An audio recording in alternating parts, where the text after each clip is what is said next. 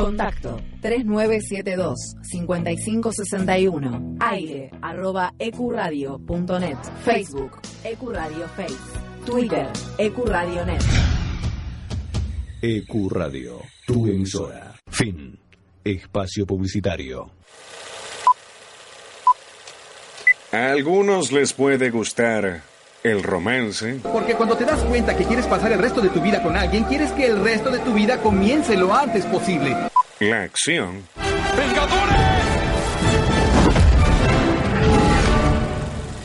Unidos.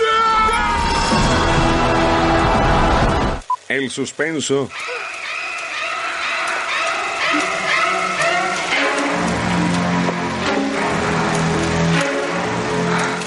o el drama. Esta parte de mi vida. Esta pequeña parte. Se llama felicidad. Pero solo unos pocos se quedan hasta el final. Están ustedes aquí porque son lo mejor de los mejores. Cuando termine la función, comenzamos nosotros. Postcréditos. Hasta las 6 de la tarde. Nos encontramos después de la función. Come on, everybody.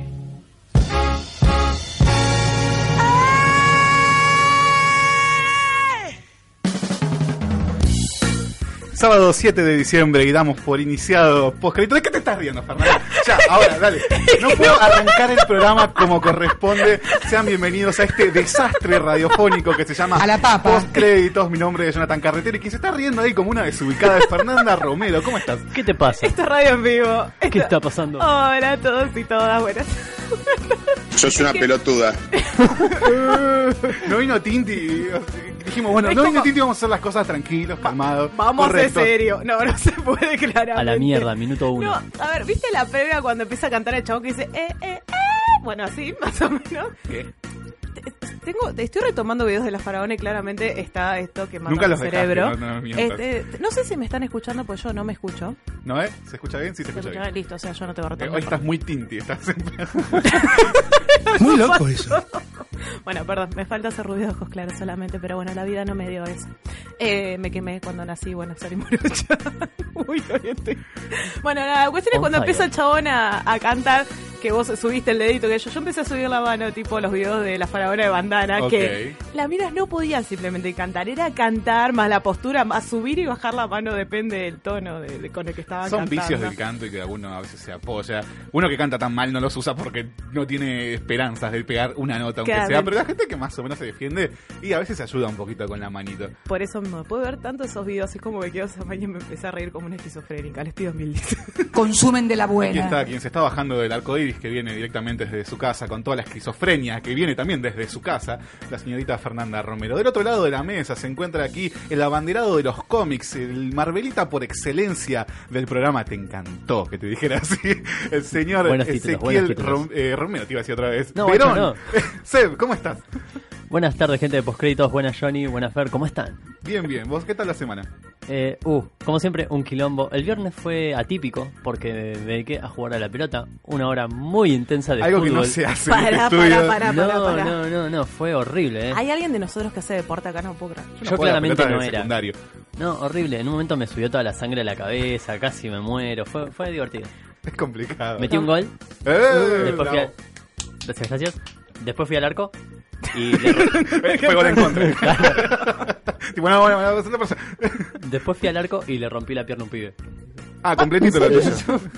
¿Pero se la rompiste, se la rompiste o fue como, ah, me lastimaste un poco? El tema es que nadie me toma en serio por razones lógicas. Entonces vinieron todos a tirarle al arco. Estaba recaliente, imagínate. y como que si vas a jugar un picadito y te cae un flaco con una remera de Iron Man o de los Avengers, y fija lo vas a mandar al arco. Porque Claro. sabes que de 11 no va a jugar.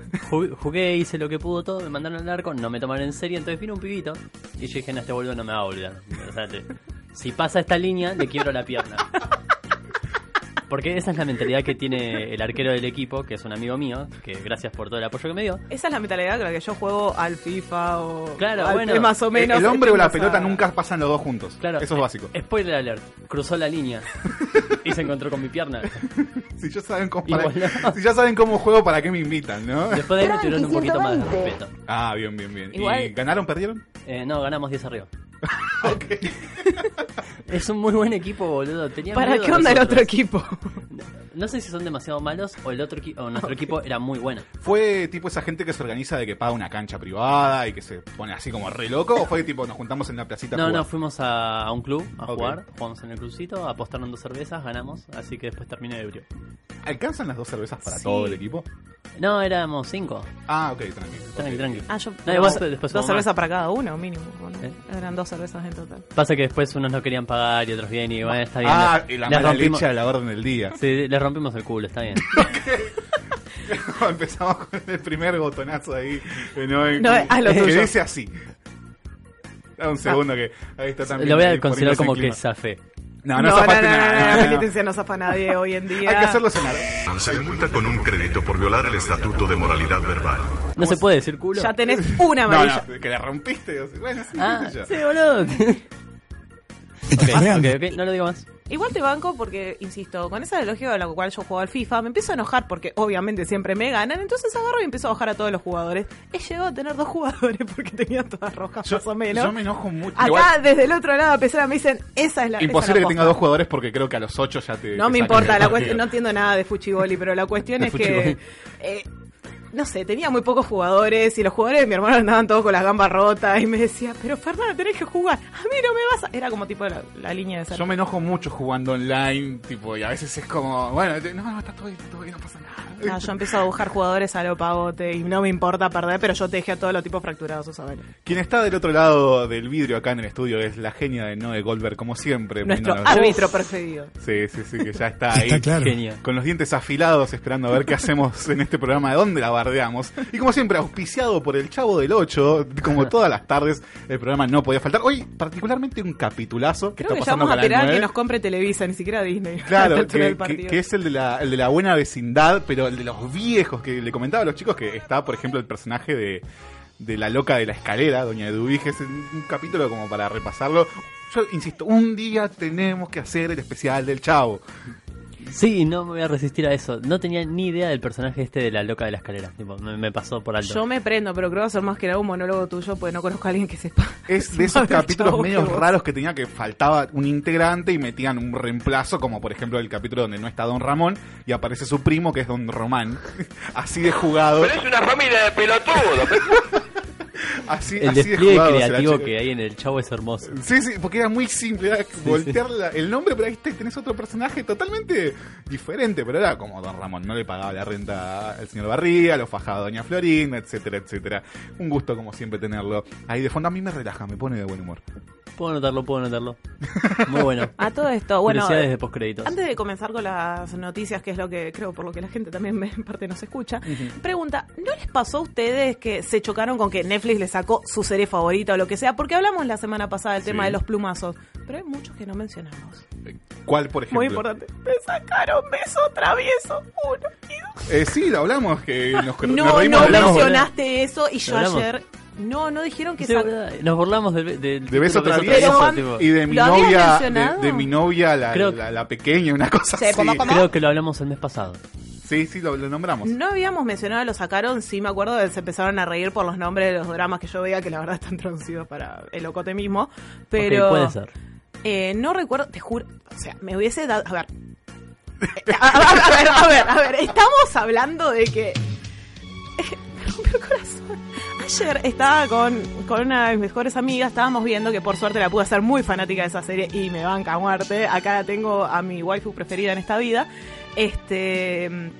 Nada, la cuestión es que le digo, vamos a cotoquear un rato. Cotoquear quiere decir, más o menos, la protagonista se llama Cotoco. Y nos sentimos tan identificadas con las mierdas que hace esa piba en la serie, que bueno, nada, ya, ya es como quedó, ya hicimos un verbo, digamos.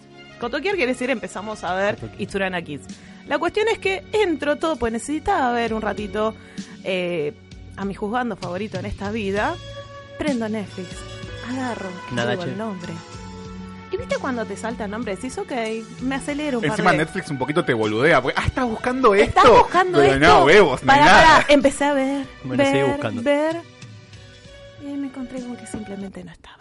Quiero demandar a Netflix, a todo esto. Otra razón para pasarse a otra plataforma dentro de poco cuando estén habilitadas acá en el país. Una indignación encima tuve que buscarla por otros medios. Se vio en baja calidad, ¿no, chicos? Fue una, noche espantosa. Ya que estamos ventilando nuestras vidas en cuanto a series y demás, voy a decir que continúo viendo el método Kominsky. Ah, que lo estás viendo. La segunda Me temporada. quedé en el primero, igual no vi nada esta semana. Bueno, seguí viéndola porque la segunda temporada se pone muy buena. ¿También está en Netflix? Sí, sí, sí. Ok, listo, Eh, para, para tener en cuenta. Qué bueno, no te la sacaron. Toca cosas muy complicadas. Hija de puta.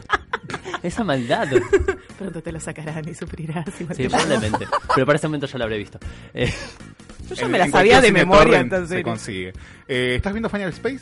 uh, ya la vi. ¿Toda? ¿Qué te la pareció? la en serie? una noche. Hay cosas que no me gustaron. Sí, entiendo. Creo que hay un problema más grande a nivel narrativo durante to- estos 13 capítulos. Pero, hey, buena temporada. Es buena mierda. dramática. Hay mucho Sí. refuerzo no dramático que me parece superior a la primera. Como te dije, la comedia es como que está un poco por debajo. Hugh se lleva todos los, los momentos cómicos. Amo a Hugh. ¿Viste? Quiero- Te dije quiero el que- muñequito de Te dije Hugh. que ya iba a romper esta Sí, sí, temporada. sí, lo amo. Eh, así que. Yo quiero A la volver a vez, ver a sí. Naoki en televisión. A la vez, tipo Hugh, si me gusta este nuevo personaje que es, eh, lo extraño un poco como esa inteligencia artificial que piloteaba la nave. Bueno, parece que Pero- e- eventualmente volverá, supongo, Sí, ese sí, imagino. Está como ese es Pero su camino. Gran segunda temporada, un final que pide a grito desesperado una tercera Te dije, temporada, te dije. tipo a full. Tiene momentos zarpadísimamente épicos. Sí, sí. No, muy, muy bien llevada. Es verdad que le apuestan mucho más al drama que a la comedia. La comedia se volvió un poco escatológica. Sí. En eso, eh, yo soy como. No me gusta mucho el escatológico.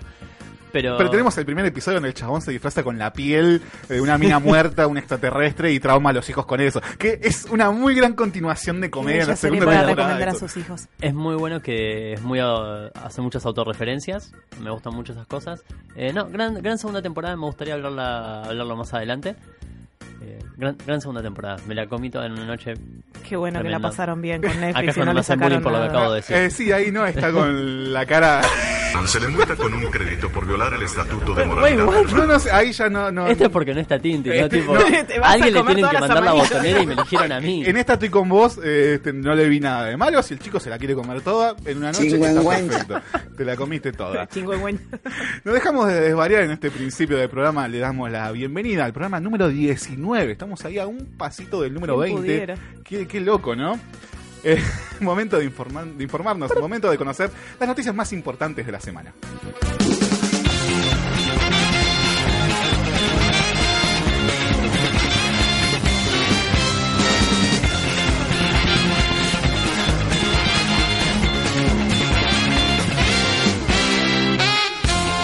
Y hubo un poquito de aire fresco para los fanáticos de las películas de los cómics, ya que tenemos ya una pequeña sequía de todo lo que es Marvel, DC, como que no está saliendo casi nada últimamente. Y esta semana por fin salió el primer teaser trailer de la película en solitario de Black Widow. Opiniones, eh, conjeturas, ¿qué les pareció el tráiler? Ahí estamos escuchando de, de fondo un poquito el tráiler. Bueno, no me gusta declararme como fan de Marvel, soy un apasionado de esta, de esta hermosa empresa que me ha dado mucha tristeza y alegría, mucha más tristeza en el último tiempo. Pero parece interesante, tengo mucho miedo de que sea una película super cliché, con, con mucha sinceridad, tengo miedo de que sea Creo típica película de espías. lado. Sí. Pero hay detalles en lo que es la música, que cómo está musicalizado el tráiler, que me lleva a pensar que recordar que esto es Marvel. Y si Marvel de la nada se quiere poner serio y darte algo bueno, lo hace. Para mí está caminando el mismo sendero que caminó Capitán América and the Winter Soldier. Sí. Va por ese lado. Obviamente no esperemos extraterrestres, gemas del infinito. Es una película mucho más aterrizada. Eh, es, es una cosa de espías. Sí, o sea, tampoco tiene poderes sobrenaturales, ese tipo de cosas. O sea, estaría bueno que sea bastante terrenal dentro de todo, como decís vos.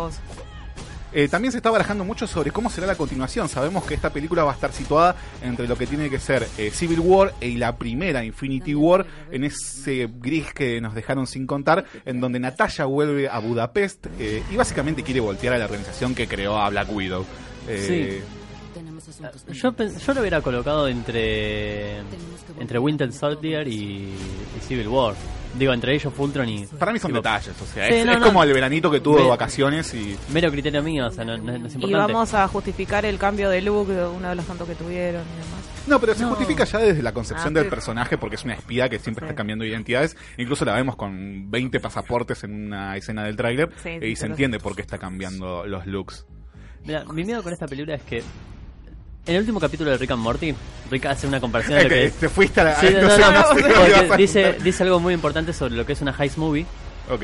Que la lógica es tipo, armás a tu equipo, ejecutás bien el plan. Sale mal. Sale mal, hay una traición de por medio, ejecutás bien el plan. Claro. Porque sos más piola. Tengo miedo que esa sea la dinámica de la película, pero súper, súper cliché Pero genérico. en- desde el tráiler se ve venir quién Sí. se va a revelar, quién va a ser No sé la qué villana. estabas esperando Y mi, igualmente.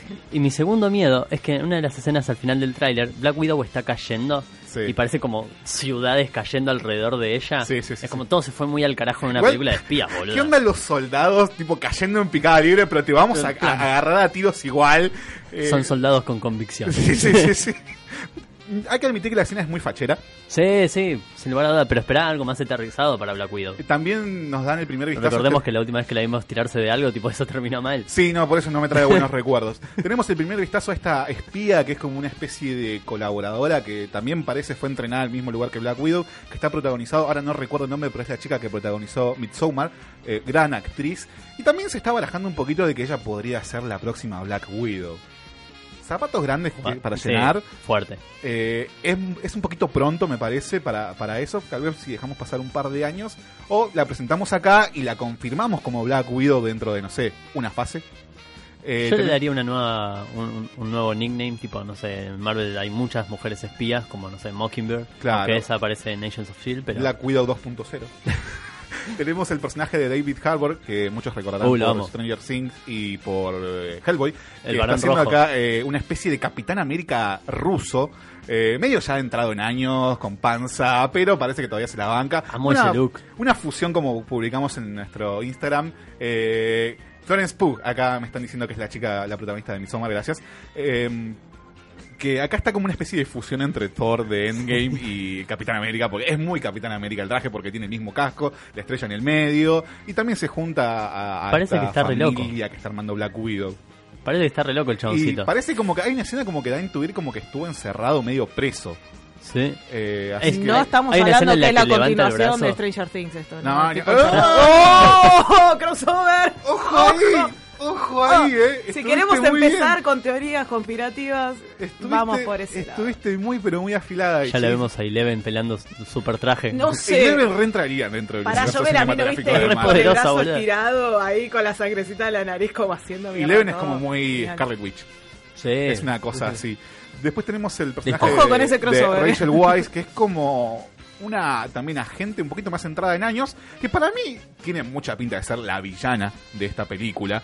Eh, y tenemos una pequeña aparición de Taskmaster, quien no se ve tan Taskmaster justamente. No, igual me gusta. eh. Que ¿Me ponen se- en contexto? según, personaje lo digo, conozco. según los- la gente que pudo ver el tráiler en la Comic Con, dijeron que tenía el look tal cual al de los cómics. Acá medio que lo ayornaron, tiene como un casco que más o menos es parecido a una calavera, un poquito parecido a lo que fue Crossbones en su momento. Y para el que no sabe, es un personaje a veces villano, a veces aliado de los superhéroes, que mm, tiene la habilidad de replicar toda arte marcial que él vea.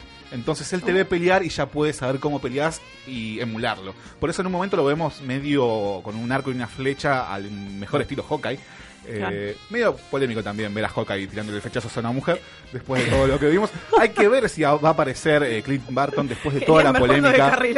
Después de todo. No lo había pensado Johnny estoy pero muriendo de risa por dentro, te lo juro.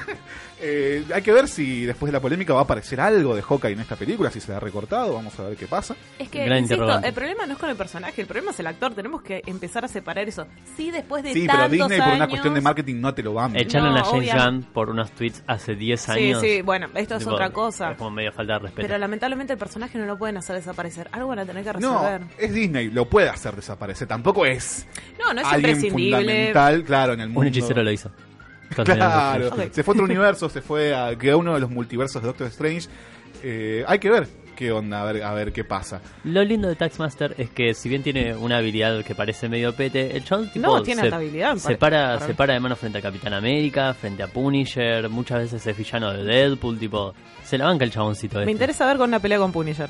¿Hay alguna entre Eh, ellos? Sí, sí, o sea, seguramente. no, eh, en, En cómics, serie o- supongo, en- sí, sí, en sí, cómics, pero- sí, sí. Sí, sí, Punisher en los cómics es, es mu- está mucho más power, Sí, power que, que sí, en las sí, sí. películas. y eh, tipo te destruye. Sí, me encanta el personaje. Porque, Pero bueno, es un chabón que le hace frente. Es, es un gran mercenario y por eso muchas veces también está del lado de los buenos porque... Mi pregunta acá es, eh, ¿es un poquito tarde para la película? ¿Tendría que haber salido un poco antes? Para mí sí. Yo la, yo la estaba esperando hace mucho y es como, ya, te- ya se murió este personaje. Claro. que después de. Endgame, ¿Qué te queda?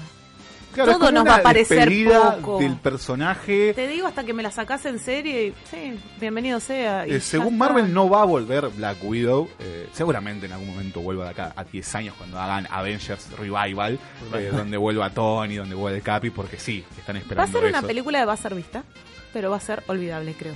Igual Marvel tiene esa cosa de que te presenta cosas que sabes que tal vez no irías a ver, pero vas al cine y a veces te termina sorprendiendo. Sí. Ant-Man 1, la verdad que fui a verla con expectativa de nada y me pareció Bueno, una la de las me mejores boca películas que tiene el Sí, sí, UCM. Lo mismo con Black Panther, cuando fui fue como me y cuando no, Black salí al del cine la fui a ver con ganas. eh, me, me salí totalmente maravillado con esa Ah. película. Es, de- está en mi top 3, top 4 del UCM fácil. Sí, sí. Así que vamos a ver qué le depara a Black Yo por mi parte le voy a bajar un poco las expectativas y a la vez soy consciente de que Marvel cuando tiene ganas de sorprenderme lo hace y espero que esta sea una de esas películas que me diga, che boludo me comí una buena película, ¿eh? Tipo, Una, una pochoclera copada.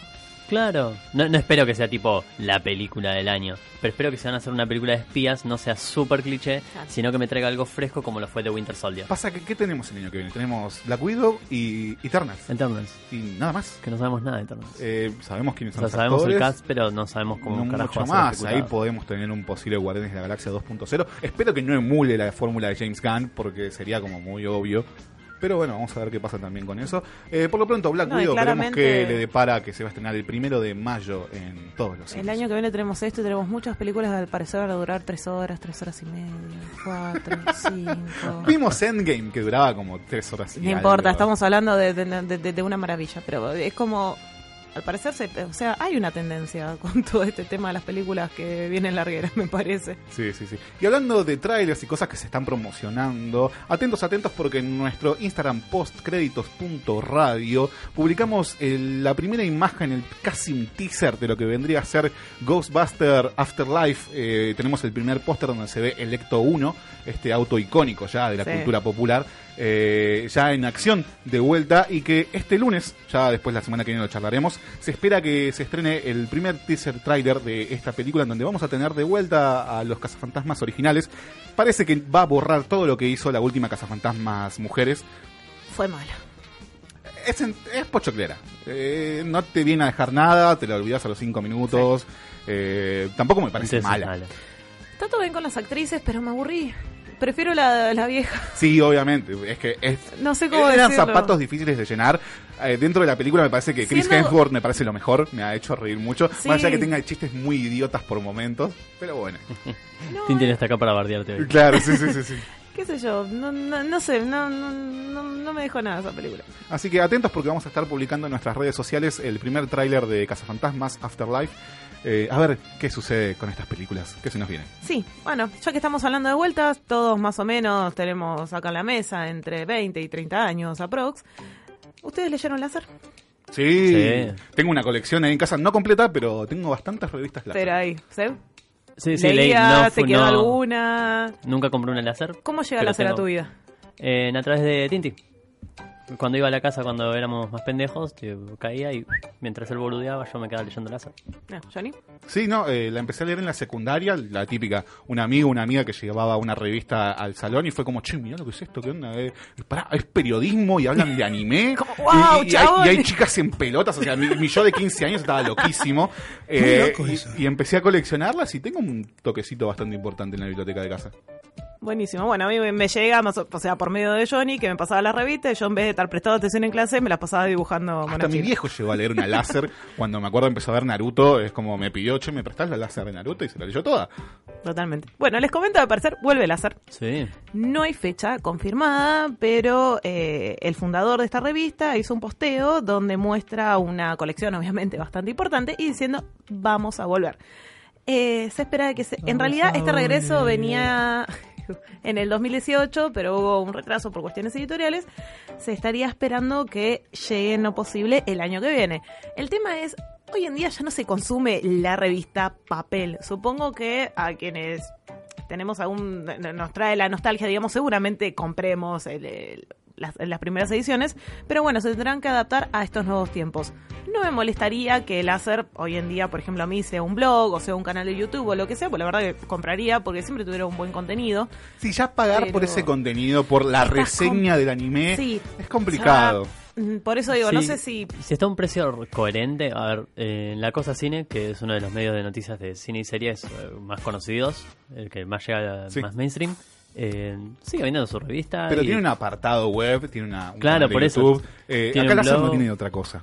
Bueno, debería empezar a hacer Sí, sí, cosa. insisto, porque una cosa era en el 2001, 2002, 2003, 2004, en donde la, tal vez este tipo de contenidos no era tan accesible, el internet no era lo que es hoy en día. En cambio, hoy entras a YouTube y puedes ver reviews recontra bien hechas eh, y tiene otro plus el verlo en un video o más explicativo. Eh, me parece que hay que meterle otro tipo de contenido a lo que sea láser. Siendo que hoy si el- es la revista sola, me parece que va a morir. Por eso mismo, o sea, estoy contenta por el regreso, pero me gustaría ver su contenido adaptado a las plataformas de hoy en día, porque cuando nosotros leíamos láser, por ejemplo, un manga, era impensable verlo en una computadora, tenerlo al alcance de tu mano en el celular y demás. Pero hoy en día, lamentablemente, ya canales de que hablen sobre anime hay miles, cada uno tendrá su favorito. Pero bueno, bien por ellos y ojalá que sepan hacer contenido copado y que bueno, puedan adaptarse. Evidentemente las políticas de Ibrea de traer mangas un poquito más ayornados a la actualidad le está dando resultado porque Sí. están estrenando mangas hace, que salieron hace muy poco en Japón. manga- Tenemos Yakusoku no Neverland que salió, que están en el tomo 8 ya casi, Sí, sí, sí. y que la serie en Japón tiene 16 tomos, eh, en medio año la alcanzan. Tenemos Demon Slayer que empezó a salir esta semana también, que está furor. Pasa el manga, al igual que lo que, son Argentina. cómics, es algo que nunca se va a dejar de vender. Diferente es la noticia que vence en nada, minutos hoy en día. Estoy un poco desactualizado en cuanto a lo que son cómic, en precio de cómics y, y mangas. ¿Puede ser que el manga de Demon Slayer esté como 1200 No, y pico? No, no, no, no. Debe estar 350 Ah, pesos. ok, porque no sé qué carajo 400 estaba buscando en. Mercado Libre y me apareció y dije, ok, eh, no, no- No, no es tan no, buen manga. No, no, el día que el manga aumenta, no sé, a 500 pesos, nos vamos todos. o sea, no, tampoco. Lo va a hacer, lo va a hacer. Hay muchos cómics que están eh, por ese precio tipo estándar. Es, es horrible. Sí, eh, no, no, desconozco totalmente lo que el cómic americano, pues la verdad no consumo de ese lado, pero los mangas por lo menos, ponele que se mantuvieron en precio. El tema es que un manga te lo comes en un viaje de bondi de 10 minutos. Sí, creo que es prima más lo que es eh, el hambre de colección. Sí. Comprarte el librito, ponerlo en tu biblioteca, así como hago yo. Capaz que hay mangas que ya me los leí, que los sigo comprando. Yo me compré toda Full Metal cuando ya me había visto la serie cuatro veces. Bueno, yo estoy pensando volver a comprarme los tomos de Shaman King. Que Claro. He leído poco manga y Shaman King es tipo Alcora. Obviamente. Bueno, te digo pequeñas noticias, como siempre. Mañana va a salir el tráiler de Wonder Woman. Ok. La, la segunda, que si no me equivoco, es Wonder Woman 80, mi- 1980. 1984. Ahí está. Eh, no sé francamente qué esperar de, de esta saga. Hace tiempo había salido el, el taser de, de ella con una armadura onda Caballero del Zodíaco. Me gusta porque Así siempre que no le, le critiqué un poco eso a Wonder Woman de, che, te vas a enfrentar a eh, Doomsday, que es un bicho que rompe todo y estás con una pollera eh, y un corpiño. Yo entiendo que sos una amazona, de que sos hija de un dios, pero no me da pinta a, a guerrera la ropa que tiene. No, igual el traje que le hicieron tampoco me da pinta de mucha guerrera. eh, Me parece bastante incómodo ese trajecito. Hay que ver. Pero es interesante. Se confirma que la segunda temporada de Titans va a estar disponible en Latinoamérica a partir del 10 de enero. O sea, estamos ahí. Estarás Para- contentísimo. Eh, Oh, la estoy Es re como- esperando, pero sí. porque tengo unas ganas de destruirla. La Dijiste lo mismo temporada- con The Irishman y viniste la semana pasada medio con, con el, ¿cómo se llama? Con la cola entre las piernas. y diciendo, No, bueno, está buena. No, eh". no, No, pero porque me hubo tomo un programa que él y. Tinti defenestraron Titan. No, la escuché, la escuché. como- Escuché- Chicos, escuché ese programa. Basta. Basta de decir que no lo escuché. Fue el único programa que no vine y lo escuché. No, no, a ver, En diferido. Con, con. The Irishman tengo problemas con Scorsese, no, no, no con The, The Irishman. Y, y lo sigo teniendo. Eh, No, pero vos dijiste Porque ya porque textualmente quiero ver The Irishman para bardearla. bueno, Y boludo. no pudiste. No, igual, igual ahora que la terminé de ver, tengo quejas. La- las tengo. Che, este Pero no es una programa mala vamos a empezar a llamarlos No, no, haters, es me parece, en cualquier momento. ¿Cómo? Empezar a ¿Coincidís, llamarnos haters. ¿Coincidís conmigo que la última media hora es lo mejor? No. Bueno, te vas a sacar. No, no, lo re esperaba y sentí que fue una última media hora coherente para el resto de la película. Pero la verdad, nada me justifica esas tres horas y media. Siento que se contaron muchas cosas al pedo en esa película. Ah, no, la película podría haber durado dos horas. Sí, y sí. Pico, tres, un poquito arañando, pero hay muchas cosas que le sobran. Sí, sí. No, eh, bueno, pero con Titans, que eh, sí es una serie de mierda, que la detesto. tipo, no sé qué poner al lado, si Arrow o, o Titans. Eh, pero. Arrow fundó, eh, fue No, fundacional. bueno, sí, las dos primeras Fue temporadas de recontra Arrow influyente. son excelentes. Las últimas tres, o sea, yo llegué hasta la quinta temporada, una poronga. O sea, ¿qué, nos dejó Titans? Eh, eh, de un patrol. Sí, hasta ahí porque no la vi, pero serie de mierda, boludo. Serie de mierda. Basta. Hijo de puta. Se le multa con un crédito por violar el estatuto de Sí, guacho, sí. Lo, estaba- lo estaba esperando, Noé. Bien, ¿qué más tenemos? Me- me- Sergio? Me fui Ah, sí, un actor de, de Irishman va a participar de la película de Venom. Cómo te me eché la noticia. Sí, sí. El actor es Stephen Graham, que es uno que es la, eh, la contra de Jimmy Hoffa en la película. Sí. Eh, así que bueno, para el, el Gran- director que no quiere, que no le gustan las películas de Marvel. gran montaje hizo, te lo resumo, con la escena de Pinta mi cocina y la, la escena donde se agarran a piñas en... Hermoso. Ya quiero, esa, ya quiero esa escena en meme. No sé qué está pasando. Eh, no todo el mundo llegó a esa escena. Hay gente que está todavía por la hora y media. Eh, el otro día me crucé también una imagen muy divertida en Instagram que es como ver The Irishman eh, como si fueran Vines. Y había 84 mil cosas. Hermoso. Esta colación de que había salido una publicación real en que decía cómo ver The Irishman como si fuera una miniserie. Entonces, de- del minuto tal al minuto tal el primer capítulo, del minuto tal al minuto tal el segundo capítulo.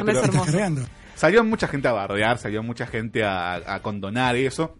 Te la regalo a los críticos que dijeron, ni se te ocurre levantarte e irte al, ma- al baño, la tenés que mirar las tres horas seguidas, que no sé qué, no sé cuánto, se Claro. saben estar Señor, estoy en mi casa viendo una película de tres horas y media. Tipo, voy a hacer lo que yo quiera. Además, he escuchado mucha gente, desde el más fanático hasta el que no la estaba esperando. Fue como, en algún momento tuve que cortar. Para, para, y ¿qué era lo que estabas comentando hoy? Que por favor pidió el director que ni se les ocurra verla desde un dispositivo móvil, Mm, Sí, sí. portátil. Y quédate tranquilo, Scorsese, porque no me da tanto la batería por el teléfono como para ver tu película de tres horas y media. No Bueno, en el programa pasado, yo como no la había terminado de ver, me puse a ver un poquito en el celular cuando estaba viendo en el bondi. Y. Me rompiste el corazón, No, lo entiendo, no se puede ver en el celular, boludo. No se puede. No se puede una mierda. Así que sí, vean en la tele, no sean, no, no sean forros, boludo. Bueno, no todo el mundo tiene acceso ni el tiempo para verla. No la veas, Martin dura tres horas. Pero bueno, qué sé yo, en el baño tal vez la verás. Vos te las imaginás los calambres que te agarran y te quedas mirando a Irishman en el baño. Salí, pero ya la pierna la dejaste en el lugar. Salís arrastrándote así con las manos. tipo, Para, ¿a quién no le ha agarrado un calambre por colgarse en el teléfono? Imagínate, tenés que ver esa película, Vas, te la vas en regalo. silla de no ruedas la al contás. laburo, tipo, ¿qué te pasó? No, no, vi The Irishman en el baño. Me cogió esta película. Mira cómo bailo, tingue, tingue, No tingue, tingue. No, no, no. No se puede sigamos, decir sigamos, coger sigamos. tampoco. Pasó, pasó, pasó, pasó. Advertencia de la Bueno, Se le multa eh, la crédito madre. por violar el estatuto de moralidad verbal. Tinti volvé. Bueno, me voy a Trabado como poco- discurso de Macri esto, de la verdad. Me voy a poner como me- medio cholulo con la siguiente noticia, pero es que la actriz Emma Stone se va a casar. Me rompes el corazón. Lo sé, boludo, disculpame. No estoy muy cholulera en este momento, pero ¿con quién? Con un chabón que se llama Steve Un- Mac- un- un- Eh, un don nadie, boludo. No, bueno, no, no es un don nadie, es eh, uno de los guionistas de lo que es Satur- Saturday Night Live. El chabón se llama ¿quién? Stone McCurry. ¿Quién? Saturday Night Sí, Live, sé, tipo, pero digo, como que el No, es un tiracable, guionista, ¿qué boludo, onda? no aparece. Es guionista, o sea, está del otro lado. Dirigió. Debe ser brillante el chabón. Ya, eh, sí, que es ser. buen tipo, no Tiene sé, parecido a Andrew Garfield. Bueno, Un aire, capaz tipo, que es el en, tipo- en cuanto a la onda. Puede que sea, de, puede de- que de sea esta el ex muchacha. de que no pudo superar Emma Stone. Eh, pa- Parecían una buena pareja, eh, tipo. Y, pero el eh, otro se fue de una mambo. ¿Se fue de mambo? Y la engañó. Ah. ¿Cómo llegas a engañar a Emma Stone? O sea, no me entra en la cabeza. No, te lo puedo dibujar si querés. Pero no. Eh, no, me parece muy tierna la entrevista que le hacen en donde le preguntan cuál es su superhéroe favorito y ella dice, sigue siendo Spider-Man. Es como, Eh, es qué tan linda. linda. Sí, sí.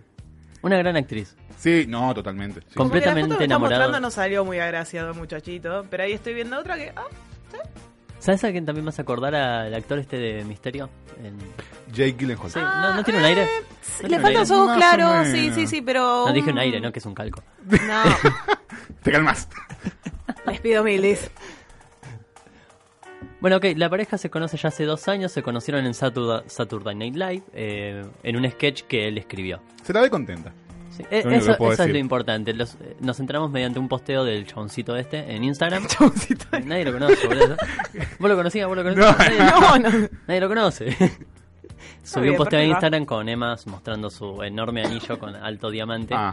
Tipo, O sea, blim. más no gana, claramente. No, no, no. Y no, bueno, bien por ellos, boludo. Se van a Sí, casar. sí, que viva el amor. Me rompe el corazón, pero bueno. Arcoiris para todos. Llévala a la luna por mí, sería. Tal cual.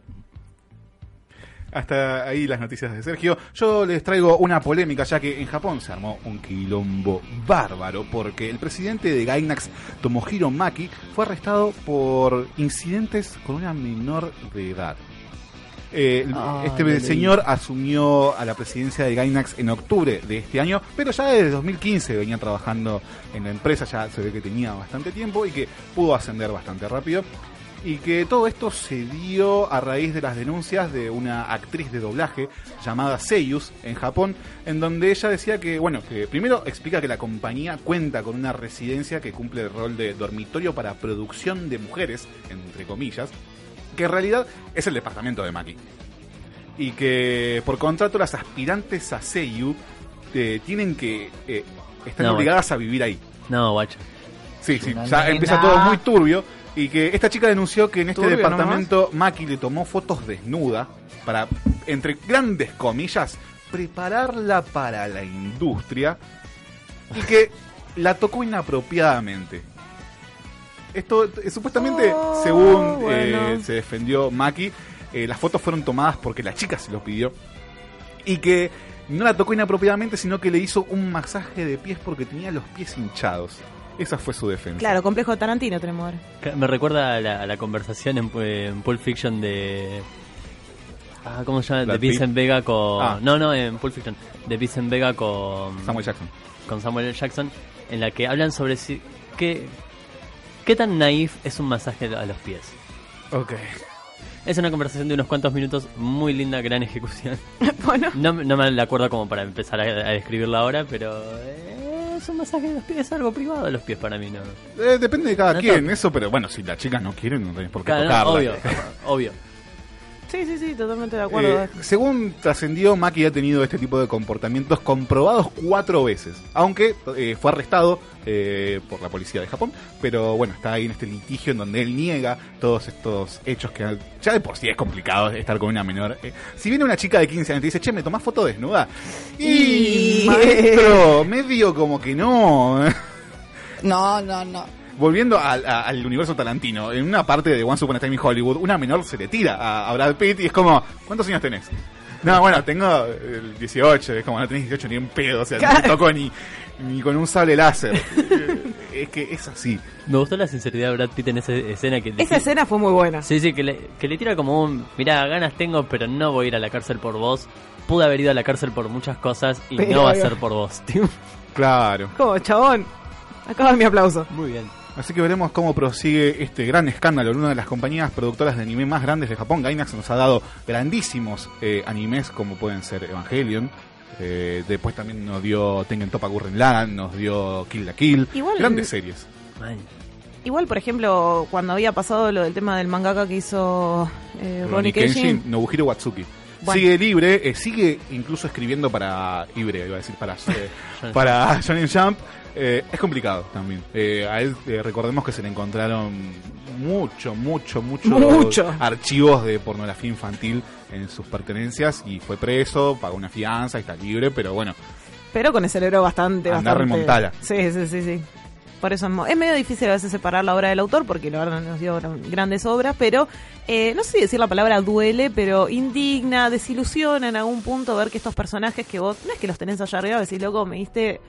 O sí, un mal". allá arriba, tipo, escribió uno de los, Sí, sí, sí, a- a- lo- de- uno Como de los Hawkeye. anime que quedaron en la, Sí. en la historia y de repente, tipo, te das cuenta que es una horrible persona. sí, es desilusionante. Sí, sí, posta. Otra de las grandes bombas que No explotó glorifiquen en, a nadie. No. en Japón eh, en esta semana, no es gráfico, eh, no me quiero ir para ese lado, fue que Kimetsu no, no Yaiba, o mejor conocida como Demon Slayer en estos lados, superó a One Piece. Ya El quisiera. Nah. rey indiscutido del manga en los últimos, ¿cuántos? ¿20 años? Más o menos, En sí, sí. Shonen Jump, ya que es la primera vez que sucede esto en justamente 20 años, eh, eh, que la historia del chico cazador de demonios vendió 12,7 millones de volúmenes superando a One Piece que vendió 10.8. Es un montón igual, pero es la primera vez que sucede que una serie le gana a One Piece. Es como que era el rey totalmente atornillado su trono, por más buena serie que viniera. Literalmente no el rey pirata, o sea, no, no había forma. Es muy loco, habla mucho del fenómeno que está generando Kimetsu no Yaiba. Yo la verdad le pegué una ojeada al manga, no me encanta su estilo de dibujo. Me parece que ahí Ichiro Oda con One Piece sigue superándolo, pero Bueno, bueno, bueno, su anime bueno. eh, arrastró un montón de fans, que es lo que por lo general tiende a suceder Sí, con sí. los animes cuando salen en la emisión. El estilo de dibujo de Oda es dudoso.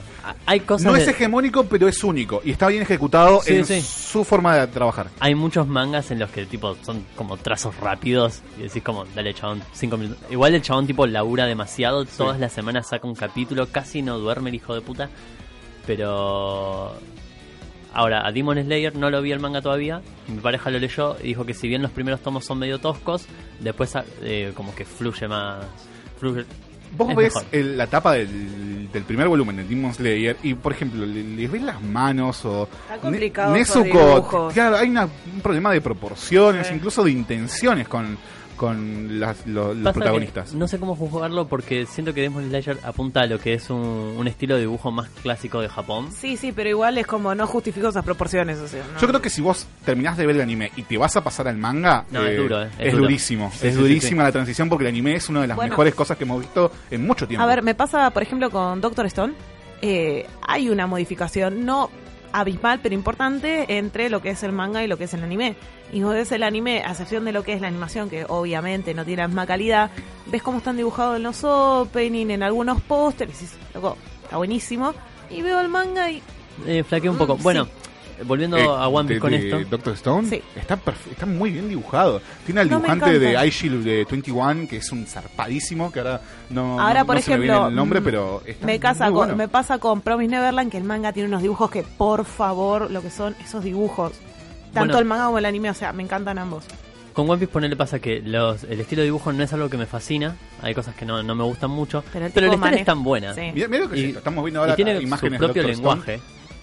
Está muy bien dibujado. Bueno, el punto es que One Piece brilla más por la historia que por el diseño de sus personajes. Y porque producen una ma- mayor cantidad de merchandising por cómo está todo Igual generado. el mangaka One Piece no tiene las proporciones, o sea, y las lo que son los puntos de vista más intrincados de la historia Sí, y el sí. tipo te, te- te- No, después tipo le das tiempo para todo. dibujar una portada y te dibuja una portada de, de puta Increíble, madre. Tipo, sí. ojalá dibujar así todo el tiempo. Eh, el pero no se puede. No, obvio, requiere un tiempo que el chabón no tiene. es casi esclavista el laburo del sí, mangaka. sí, sí. Sí, y bueno, con Kimetsu no Yaiba pasa que el anime fue, fue un éxito de puta Sí, madre. tuvo la y- bendición de tener unos valores de producción zarpadísimos, unas escenas muy bien animadas, un uso del CGI totalmente brillante, de lo bien aplicado que está.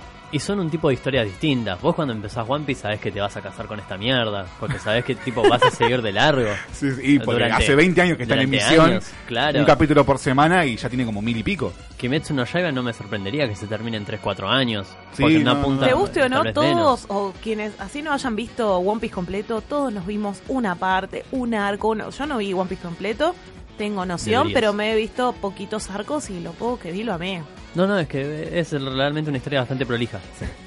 Eh, todos estos números que estuve dando fueron trascendidos por la misma Suecia, que es la empresa que hace, que es la dueña de Johnny Jump, y el mismo Ichiro Oda salió a felicitar al mangaka de Oda Demon es un Slayer. tipazo. Es un tipazo, a decirle, che, la verdad, muy bien, eh, la verdad que muy Pero piola". también está Yo creo que en dos meses lo vuelve a tirar, ¿eh? Sí, sí, sí. porque es Oda y porque puede.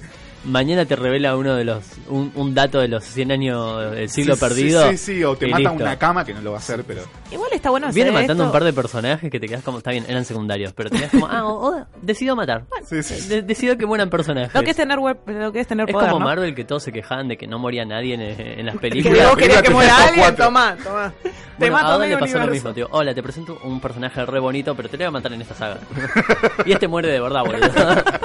Este no vuelve, no hay gema que lo salve directamente. No sé qué mierda pasa con Jinbei, Johnny. No estoy al día con el manga, eh, me quedé en el inicio del país de Wano y algún día lo tengo que retomar. Eh, pasa que tengo ese amor-odio con One Piece de que tarda mucho en, Sí, en- sí. en dar su narrativa y lo agarro una vez por año y me pongo al día. Tenemos que hablar de One Piece en algún momento. Porque algo que amo de esta serie es que en cada saga me vuelve a enganchar. Siempre como que me agoto un poco y de Y repente para mí pasa una, decís, una metodología un poco ya desgastada que es llegar a un país, hay un problema, hay que derrocar al rey de turno y restablecer un gobierno un poquito más eh, para el proletariado. Aguante la revolución. Claro, son medio revolucionarios, son medio como que... Es, es raro. Bueno, Eh, sí, pero siempre encuentra la forma de mecharte algo para que lo sigas leyendo. Claro, pero para mí es el arquetipo de Arabasta repetido varias Sí, veces. sí. Eh, sí, sí, sí. Por el momento sí estoy esperando que rompa eso. De hecho, parece que va a haber otra Marineford, tipo otra gran saga de, de choque de potencias mundiales. Bueno, pero tipo- quiero eso, o sea, me sorprendiste con Arabasta, me recontra encantó eh, Enies Lobby, me, me fascinó Marineford. Tírame otra cosa nueva, porque creo que la, la última saga más o menos original, que fue? Isla Gyojin, eh, ¿qué fue? Eh, eh, ¿Cómo se llama? El arco de César. No, la isla Gyojin no. Eh, El arco de César era como algo que... Una invasión a un laboratorio en medio de la Sí, montaña sí. y bueno, ahí quedó. Sí, es verdad. En, Eh, en ese sentido es más fresco. Porque si no es o vamos a derrocar al rey de turno o vamos a buscar en la cama que se fue pero no quería irse, pero sí dice que se quería ir y después tenemos que comentarlo de que no que se quería ir. ¿Y cuántas veces ya pasó? Sí, sí, completamente de acuerdo. Pasa todo el tiempo. Bueno, sí, rescataron a Sanji. rescataron a Sanji, boludo. Che, ¿estás bien? Si queremos seguir hablando un poco más de mangas, eh, ubican a Hiromu Arakawa. Sí, No. la creadora de mi serie favorita de la vida y de la muerte, La que creadora. es Full. Metal Alchemist. Exactamente, de aquí nos traje, eh, las trajo a los hermanitos Eduardo y Alfonso a la vida. Dicen los rumores, o muy buenas len- lenguas, que puede ser que esté trabajando en un manga 100% nuevo, señores. Ok. Nuevito, Tiene mi original. atención. ¿Cuáles son las expectativas que te ponen así sobre la mesa? Dicen que puede superar a Full Metal. Eso es muy fuerte lo que están diciendo. Es como, tenés unos zapatos talle 100 para llenar más o menos. es- esta no Si la bailo. Soy la misma, la mismísima creadora, pero loca, hiciste una serie que te consagraste en la historia de todos, pero eh, no sé, estoy feliz por esto porque es siempre es algo lindo que salgan nuevos anime, pero tenés unos Le zapatos tengo la enormes. confianza por el trabajo que realizó con Full Metal de que va a ser un anime inter- una serie interesante. No, Full Metal, yo siempre pienso, cada vez que la charlamos por grupo de WhatsApp, le sacamos algo nuevo, nos ponemos a filosofar sobre la vida, a sacar postas zarpadas. Me pasa hoy en día que Ni por ahí Darío la- Stan River te saca una serie así. me pasa que hoy en día por ahí la retomo, la veo y siempre voy encontrando alguna cosita. Yo ya siento que evangelizo a la gente porque le recomiendo, "Ay, mirate Full Metal, mirate Full Metal que es buena, es lo mejor que hay, tipo, y vienen amando Es la serie. ¿Querés introducir a alguien al anime? Venga nomás, yo le doy la palabra del señor y usted se introducirá al mundo del anime. Además, ¿sabes qué es lo lindo de esto? Es que está en Netflix. Y lo digo en voz baja porque en cualquier momento lo van a volar. Por favor, por favor. No, por otra vez, Johnny, me hiciste acordar de nuevo. Abro, abro la plataforma de Netflix con miedo a que eso pase. Todos Sí, los sí, días, sí, abro. Tengo miedo que saquen Avatar y Full Metal. Son las únicas dos series que no quiero que me toquen. Me, vol- me estoy volviendo a ver Avatar, boludo. Maldita N gigante. Pero tampoco se desilusionen. ¿Por qué? Estamos en la época de las plataformas de streaming, ¿no? Sí. Bueno, viene una nueva plataforma de streaming que nos va a traer anime del viejo y del bueno. Esta plataforma se va a llamar Retro Crash, va a venir ahora a principios de año y lo que va a traer son anime anteriores al 2012. Ok. En me suena un poquito a esos canales de YouTube o de Facebook que transmiten Magic Kids. De hecho, es un canal de. YouTube que tiene este tipo de contenido, nada más que ahora va a figurar como plataforma. Y vos decís, loco, si me vas a traer series recontra viejas, que las puedo conseguir en cualquier rincón de, Internet. de internet, ¿qué me puedes ofrecer? Supuestamente dicen que las series van a estar en alta calidad. A quienes le interese ese tema es solamente no verlo en Y 720. hoy por hoy, con todas las teles grandes que hay, creo que le viene bien. Yo, viendo A mí me Dunk interesaría. últimamente, eh, le hace falta un lavadito de cara. Es muy sí, difícil podría ser. Acá nos están diciendo Cowboy Bebop y sí, la verdad estaría buena un... Un, Un Cowboy re- Bebop, sí, siempre Un refinadito. Siempre. digamos, y poder verla en una tele. No te digo una 4K, pero que se vea bien. Igual se sigue viendo bien porque tiene un estilo bastante único y una banda sonora de la madre. Eh, qué buena que es Cowboy Bebop. Una, también está ahí en mi top 5 de series de la vida. eh, está ahí esta serie. ¿Y de qué se va a tratar esta plataforma? ¿Cómo hace para transmitir contenido, digamos, con derechos de autor? Porque esto tiene contenido. Por eso mismo. Se la suda. supuest- eh, debe ser que habrán encontrado un- una zona gris, digamos, entre lo que es la legalidad en cuanto a las series y demás, y por eso se pusieron un límite de a partir de qué año, hasta qué año van a llegar los animes que van a emitir. Este, obviamente, al ser una plataforma de streaming va a haber plata de por medio que vas a tener que poner para Te, poder cor- te a todo cortan esto, Dragon pero- Ball a la mitad ¿Te llegando al final porque no, no, la siguiente temporada salió en 2001 y te cagaste. Muy Magic Kid sería. Lo que dicen por ahora, lo que va a ofrecer, les leo rápidamente, nuevos máster y versiones en mayor calidad de películas, ovas y series que hasta ahora solamente tenían una en baja calidad. ok, bien. No sé, una Mikami que te daban en Magic Kid, que hoy en día no se ve muy bien. Ah, capaz que te la traen un poquito Pasa que si vas a ver retro ya sabes a qué te, te enfrentás. No agarras una NES esperando que tenga los gráficos de una Switch. Mira, dice que también puede traer nuevas traducciones. Agárrate con esa. Agarrate que hubo polémica este año con eso, sí. Supuestamente entre los animes que vamos a poder ver, te comento algunos. Eh, Space Ad- Adventure, Cobra, Blackjack, Urusei, Ah, Yatsura. pero son viejos con el ganas. puño de la estrella del norte, Uh, Capitán bueno, Harlow. El puño de la estrella del norte es el que famo- hizo ¿Eh? famoso el mítico meme de Omae wa Moshinderu. Eh, de ahí sale. ¿Nani? ¿Nani? No sé de qué habla, no sé de qué habla este tipo. Pero bueno, al que le guste lo retro, retro, vintage, vintage, vintage le va a venir bien. No, seguramente. El anime siempre viene bien. Eh, y hablando de eso, se confirmó que la película del creador de Your Name va a llegar a Argentina en las salas eh, en los primeros meses del 2020, distribuida ¿Cómo? por Diamond Films, eh, la película de Makoto Shinkai, quien todos recordamos por hacer 5 centímetros por segundo, Kimi no Nawa, qué buena película Kimi no Nawa, o mi favorita de su repertorio que es El Jardín de las Palabras, corto Esa que- la tengo que ver. Está en YouTube, dura 40 minutos Sí, como sí, sí, mucho, sí, sí, pero y por es la una belleza lo que es el tratamiento que tiene sobre todo de La la, imagen, lluvia. sí, la todo. lluvia es otro personaje que se lo tomaron muy en serio en esa Sí. película y está impecable. Eh, bueno, podemos ya hace rato ya salió esta película en Japón. Dio mucho de qué hablar, eh, la gente está encantada por lo general con esta película. No llega a ser Kimi no Nawa, parece, pero veremos qué pasa en los primeros meses de eh, este, el año 2020, que va a llegar a los cines de Argentina. Re bien, yo voy a ir. Siempre apuesto a que el anime venga y se vea en pantalla grande y traiga al público porque somos muchos que los bancamos y yo pago una entrada para ir a ver una buena película de anime porque nos vienen dando buenos títulos. No, aparte esta película cuando, cuando la vi sin ningún tipo de expectativa, sin saber qué carajo estaba viendo, No. me voló en la cabeza lo hermoso que se veía todo lo que pasaba. Es increíble. Así que bueno. verlo en el cine debe ser No, yo me acuerdo de. Kimi no Nawa, la vi por primera vez bajada así medio en mala calidad y me encantó y se veía No. súper bien, o sea, No, bien es hecha re que está. violento lo lindo que es. No, no, es un laburo zarpadísimo que se tomó Makoto Shinkai, pero bueno, vamos a ver qué, qué sucede con eh, esta, esta nueva película. Y lo que también se va a estrenar ya hoy, sábado 7 de diciembre, es Steven Universe Future, esta continuación de la serie mítica Steven Universe, ya creada por Rebecca Sugar, quien se casó hace muy poquito, le mandamos un muy feliz casamiento. Este, se va a estrenar en Cartoon Network, eh, que recordemos que esto viene a colación de Steven Universe la serie, Steven Universe la película. película, que ya tuvimos charlando de eso en su respectivo programa, y ahora viene esta continuación barra spin-off que retoma la vida de Steven un par de años después de la finalización de la serie. Así que bueno, estaremos charlándolo seguramente eh, en, en este programa. Tengo una última, un último detalle de color. Al parecer, Zack Snyder se cagó en lo que dije la semana pasada sobre que Te dije, negaron su. Snyder Cut. Tipo, un tipo de mierda. Y se confirmó de que existe. Y al parecer, la película original de Justice League duraba tres horas y media. Snyder, a nadie le importa. Chabón, tu hija se suicidó, anda a llorarla, boludo. No. Dejá de pelear con esto. Posta, boludo. Esperalo, suelte, señor, suelte. por violar el estatuto de moralidad verbal. Usted se tiene que arrepentir de lo que dijo. No, tiene cosas más importantes que hacer este hombre.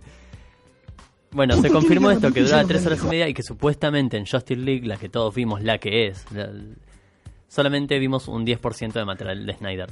Ah. Listo, deja de llorar, chabón. Eh, publicó una imagen en Twitter en donde se veían como unas especies de rollos en lata. Eh, la verdad que a esta altura ya me causa curiosidad. No, no, no. No sabía que seguían usando simple. fílmico a todo esto. O sea, me quedé en el tiempo. Pensé que era todo Él digital. publicó ¿verdad? eso, no saber si son. Capaz Ah. que agarró unas latas, le puso Justin League, Zack Snyder y quedó ahí. Para mí está como con mucha falta de atención, pero ok, ¿querés recobrar la atención? O sea, ¿querés que tu público te vuelva a ver por algo? Hace una nueva película. Y pasa que después de que DC le soltó la mano, o después del fiasco que fueron las últimas películas. Porque es un mal director. Sí. No te voy a decir que no porque sí. Punto. punto, no, de- que deje de Es un buen director re- visual, pero... Sí, como dijiste una vez, tipo, confío en que pueda hacer grandes videoclips. Claro. Pero punto. Bueno. Veremos No sé, lo videos. glorifican por películas como 300 y está, entiendo que en su momento fue algo medio loco, pero tampoco es una excelente No, en su película. momento fue una cosa que innovó. Fue interesante, por- o sea, pongámonos en contexto de no sé cuándo salió 300, que pasaron más de 10 años aproximadamente, No, no me acuerdo. ¿no? ¿Más más. todavía? Bueno, Ya te digo. innovó. Al margen, de- puedes criticarlo por Sí, lo que sí. sea, pero en su momento nos voló el bocho a todos. Pero aparte, no sé qué puede, qué puede tener el Snyder Cut tan, tan interesante como para cubrir tres horas y media. O sea, una cantidad de filtros de Instagram impresionante. No, qué sé yo. ¿2000? 2006, 2006, sí, wow. Sí. 13 años. Bueno, una película, o sea, no bueno, nos dejó que- muchos memes, así No que lo voy a valorar. No todos los directores brillan constantemente. Este tipo habrá tenido su momento de brillo. Bueno, ahora está un poquito opacado, pero nada. No, Vamos bueno, hizo. Sucker Punch, hizo 300, hizo Watchmen. Sucker Punch es una pésima película. Eh, sí, pero insisto, eh, hace muy buenos demos técnicas eh, Sí, sí, sobre efectos. Watchmen entiendo por qué hay mucha gente que la odia. A mí es una película que me gustó mucho, honestamente. Le tengo mucho cariño. A mí me parece que dio una muy buena vuelta al final. Sí, sí, sí. sí. Hay Pero, mucha gente que ama Watchmen. pero siempre, o sea, tengamos en cuenta, yo no leí el cómic de Watchmen, como que no sigo mucho la historia del director. Es una buena película. A mí es una película, me voló el bocho, me encanta. Y lo dejo ahí directamente, pues no, no sigo Creo mucho que Watchmen es tan buena historia que incluso con el trabajo horrible que hizo Snyder es buena película. Vino decidido a odiarlo. No sé, a mí me gustó mucho. Es una película que disfruté bastante. Hasta aquí las noticias de esta semana y quiero hacerles una pequeña recomendación. Primero, vean el anime Beastars, que va por su noveno ya voy capítulo. a salir de vacaciones y la voy a poder ver. Porque la verdad que empecé a verlo, es un anime sobre furros, básicamente, es sobre una sociedad antropomórfica. Es utopía bien hecha. Está tan bien hecho, es tan profundo los personajes, tan bien desarrollados, que es increíble. La verdad que empecé a verla casi de forma irónica y me quedé totalmente enganchado. Y, no es como que me, vuelvo loco de verla semana a semana, pero cuando la estoy viendo digo, loco, qué bueno que está esto. Sigo bancando mucho ese Y opening. me agarra de sorpresa. Y eso mismo, quiero recomendarles el opening de Beastars, que tranquilamente es el mejor opening Sí. de la temporada que vamos a escuchar a continuación de la mano de Ali haciendo este tema que salió hace un par de días que se llama Wild Side.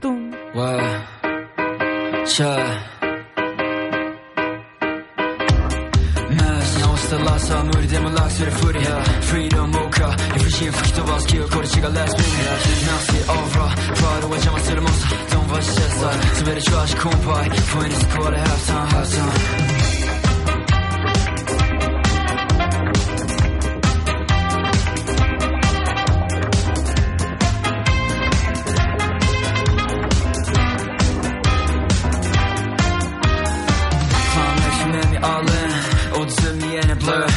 もし飛び立つボーイン一寸先はさ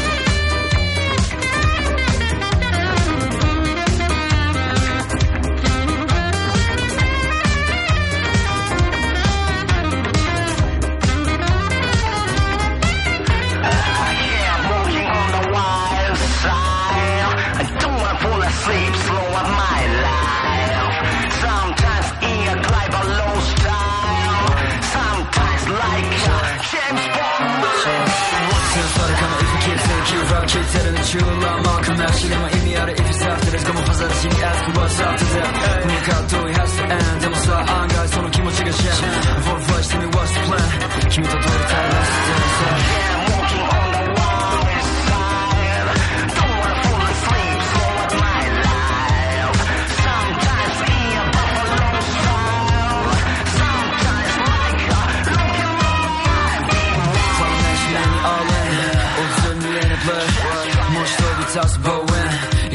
키웠어 yeah. It is a wonderful my life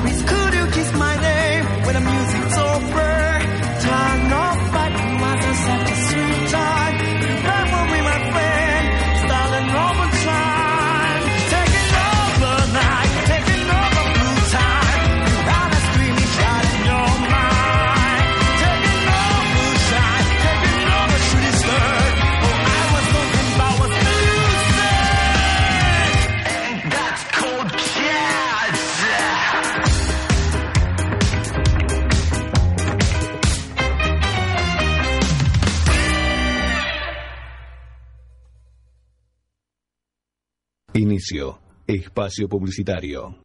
No dejes de estar conectado. Ecuradio en Facebook, en Instagram, en Twitter. Búscanos con Ecuradio. Divertite, conectate, conoce todo eso y más por Ecuradio.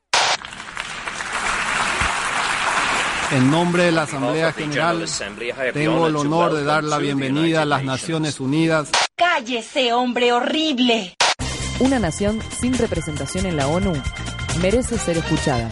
¿Quieren ser como la ONU de verdad o solo parlotear y perder el tiempo? De 16 a 19. De 16 a 19. Downtown Corea. Buen fin de semana, niños. Sean buenos con los países subdesarrollados. Por Ecuradio. Un espacio, un lugar rodeado de buenos profesionales y gente comprometida con la radio. Te invitamos a formar parte de la familia de Ecuradio. Envíanos tu proyecto a info@ecuradio.net. Ecuradio, dale aire a tus ideas.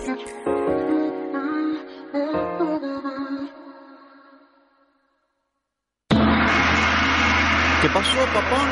¿Y qué pasó anoche? Los jueves son más un Júpiter y mejores entre amigos. O panas. Los panas de Júpiter.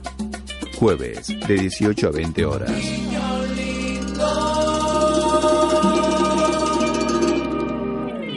Estás conectado a Ecuradio. Los sentidos de la música a flor de piel. Nadie cree en lo que oye. Para terminar la semana bien informado, Cada viernes de 21 a 22 horas. con las noticias más importantes, la información deportiva, Buena música y la agenda del fin de semana. Nadie cree en lo que oye. Viernes de 21 a 22 horas por Ecuradio. Cada martes de 22 a 0. Con cada carta que jugamos hacemos saltar la realidad. Con la altura y el toque de humor ácido necesarios para contrarrestar los efectos nocivos por EQ Radio. Los martes de 22 a 0 horas. Escuchás Mato y Obligo por EQ Radio. La radio es un espacio donde uno logra conectarse con varios sentidos. La radio genera una sensación de libertad y fantasía. EQ Radio. Dale aire a tus ideas. Ahora también podés volver a escuchar los programas y los mejores podcasts en Spotify. Búscanos como EQ Radio y comenzá a seguir. ¿De qué se trata? Un programa para pensarse. ¿Vos no vas a pensar en mí? No, vos vas a pensar en vos. ¿Y en él quién piensa? Ah, no sé, en él que piense él. Me cago en tus viejos. Domingos de 7 a 9 de la noche. Por EQ Radio. Tu emisora. La promoción y difusión de las marcas es todo. Por eso, ofrecemos una amplia gama de ofertas para tu emprendimiento o pyme. Somos una radio con difusión nacional e internacional. Nosotros, junto con tu empresa, crecemos. Envíanos un mail a info.ecuradio.net con el asunto Pauta. Ecuradio, tu emisora. No dejes de estar conectado. Ecuradio en Facebook, en Instagram, en Twitter. Búscanos con EQ Radio. Divertite, conectate, conoce todo eso y más Por EQ Radio. ¿Qué pasó, papá? ¿Y qué pasó anoche? Los jueves son más un Júpiter y mejores entre amigos. O panas. Los panas de Júpiter. Jueves de 18 a 20 horas.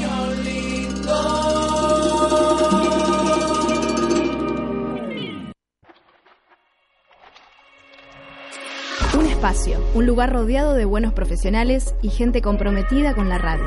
Te invitamos a formar parte de la familia de Ecuradio. Envíanos tu proyecto a info@ecuradio.net. Ecuradio, dale aire a tus ideas.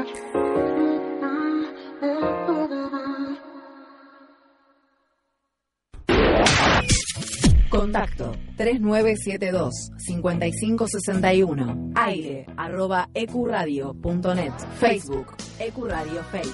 Twitter Ecuradio.net. EQ Radio, tu emisora. Fin. Espacio publicitario.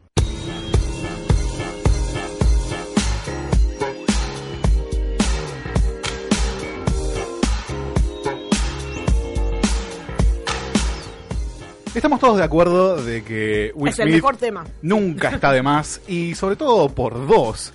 Y venimos a hablar de eso el día de hoy ya que vimos Proyecto Géminis, el último proyecto justamente de Will Smith, eh, dirigido por Ang Lee. ¿Qué nos pareció esta película?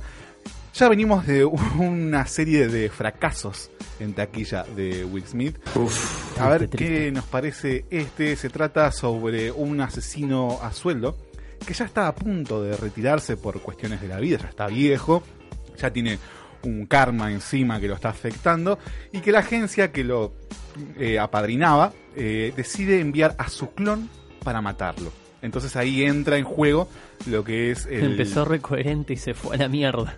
lo que es eh, el Will Smith por dos, porque es justamente Will Smith de Es joven. como, es como la propaganda de Nick at Night de, de la serie del Príncipe de Bel Air. Will Smith, como Will Smith. Claro, exactamente. Por eso tenemos eh, a Will Smith por dos en esta película.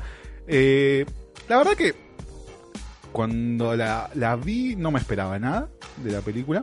Ya había escuchado un par de opiniones sobre la cinta. No me parece que sea la peor película que haya hecho el actor. Alentador. Tampoco. ¿Cómo? Alentador.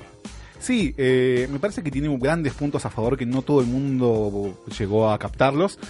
Es un poquito disonante en lo que viene a ser la carrera de Ang Lee, ya que viene de hacer eh, Life of Pi, una de mis películas favoritas. Que recordemos todos que es la historia de este chico indio que queda varado en el océano con un tigre en un bote. Violento. Gran premisa. Peliculón. Sí, sí, sí.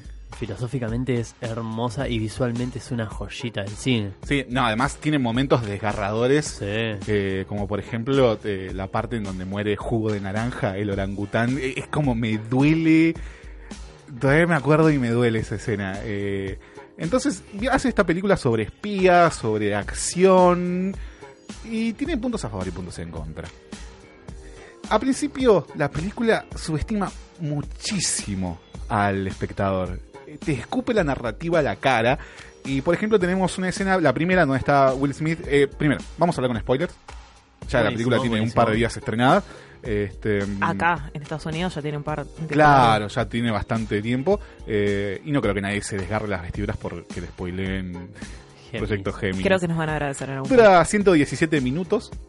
Largo, Eh, 117 minutos. No, la verdad que justamente cuando Fer me dijo, che, la vi, la verdad me pareció súper aburrida. A mí me estuvo bastante entretenido dentro de No todo. sé, me pasaba más la hora. No me, no, me, no me pasó lo que me pasó con The Irishman, por ejemplo. Era como yo iba a ir a buscar un clon mío para que la siga mirando mientras yo iba, hacía mis cosas y decía, che, mira, fumate la voz. Este, pero sí, insisto, no me pareció pesada para nada. Me parece que a eso sí tiene un ritmo que va bastante rápido, va bastante al punto, lo cual le juega en contra en ciertos puntos. Por ejemplo, en la primera escena está Will Smith con un rifle francotirador apuntándole a un tren para matar a un Sí. objetivo. Y vemos ya en un primerísimo primer plano que tiene un tatuaje como una especie de pica en, el, Sí. en, en la, en la muñeca.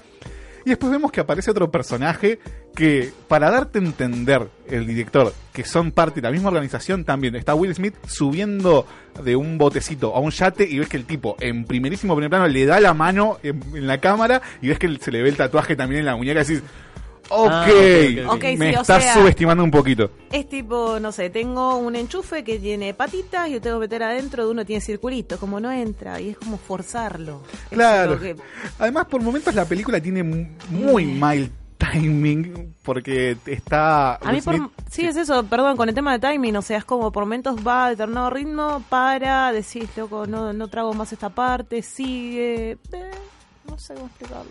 Sí, está protagonizada, bueno, por Will Smith, eh, Mary Elizabeth Winstead, que muchos recordarán Re por ser grande. Ramona Flowers en Scott Pilgrim. Está re grande. Sí, sí, está eh, también protagonizada por Benedict Wong, eh, que muchos recordarán por ser Wong. Me encanta Doctor eso. Strange. Un tipazo, Wong. sí, la verdad que él- él es como un poquito más la parte más relajada de la película.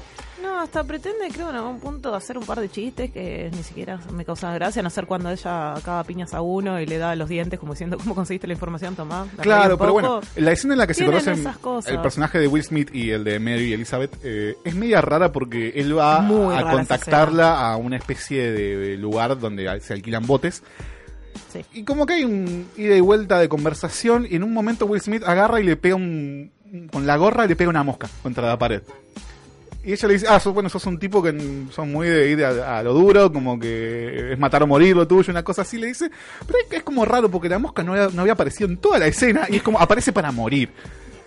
Es el extra que va a buscar la muerte. ¿Viste como tipo el ninja púrpura? Claro. ¿Dónde está la muerte? Pues aquí está. Entonces, Es raro porque sí, uno como director para hacer un paso de comedia, algo, estipulame primero la normalidad que sea la mosca dando vueltas por ahí toda la escena y que el remate sea matar a la mosca. No, esta, esta escena va directamente al remate que es, ve la mosca, pum, la mata, listo. Elipsis.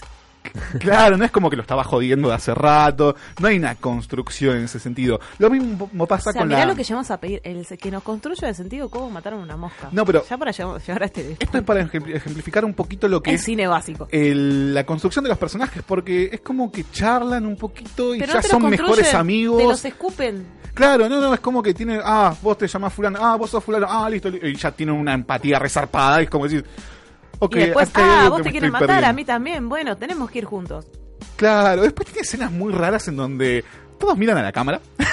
es como que están hablando, por ejemplo, está Will Smith hablando con esta chica, pero la toma es Will Smith hablándole a la cámara y ella respondiéndole a la cámara. Entonces es como ¿Por muy qué extraño. planos tan duros? Claro, son planos muy, muy raros. Eh, tiene cosas como que, por ejemplo, están escapando de esta organización, se suben a un avión super berreta y de repente están en Colombia. Ah, Ah, eso, Tan berreta esa no escena. era. De golpe elipsis en tu cara. Sí, y están, empiezan a mostrar todo colorido. Yo, Colombia. Yo quiero. Era como, pará, me dormí en un segundo y no me di cuenta y pasó, no sé, 40 minutos de película. No. Además es como lo más cliché de la vida, porque es la casa de Benedict Wong, en su- es como su lugar seguro que pensé lo que lo lleva iban a ver a tipo, bueno, para, estar protegido. Y es súper cliché porque está el chabón sentado en el sillón mirando fútbol y viene un tucán. Ay, no, no, eso. No, no, no, no, no, no. Así de bien estamos en la parece ambientación, excelente película, que les- no les voy a mentir, parece excelente. Es, es como que, no sé, este, el chabón tenga una casa en Argentina donde está tomando mate frente al sillón y quemando un dólar prendiéndose un pucho. es como, más obvio no puede ser. ¿eh? Y tomando mate a los Stephen King, ¿viste? Claro, de una eh. forma no forzada, claramente. Eh, eh, es medio eso. Después algo que le doy muy... eh, eh, eh, le doy la derecha es que las escenas de acción, por lo general, están muy bien ejecutadas. Me parece que es las partes más fuertes de la película cuando aparece por primera vez el clon de Will Smith. Ahí la película levanta zar- zarpado, levanta Ah, bastante. ¿levantó? Hay escenas en donde hay una persecución inicial donde están el clon disparándole desde un techo y él corriendo por unos pasillos, qué sé yo, que está muy bien hecha porque en un momento el tipo agarra, se tira una palmera, le tira un par de tiros, baja y el otro está como esquivándole, disparándole. Eh, está bien, pero por ejemplo esa escena tiene un gran, un gran fallo que es, por ejemplo, que mm, la ciudad está vacía. Son Me dos tipos. entretuvo 10 veces más la escena del Mandalorian, primer capítulo, de él con el robot. Esa escena tiene más diálogo, más di- es mucho más dinámica y me hizo matar de No, la bueno, risa. Mandalorian es otro nivel.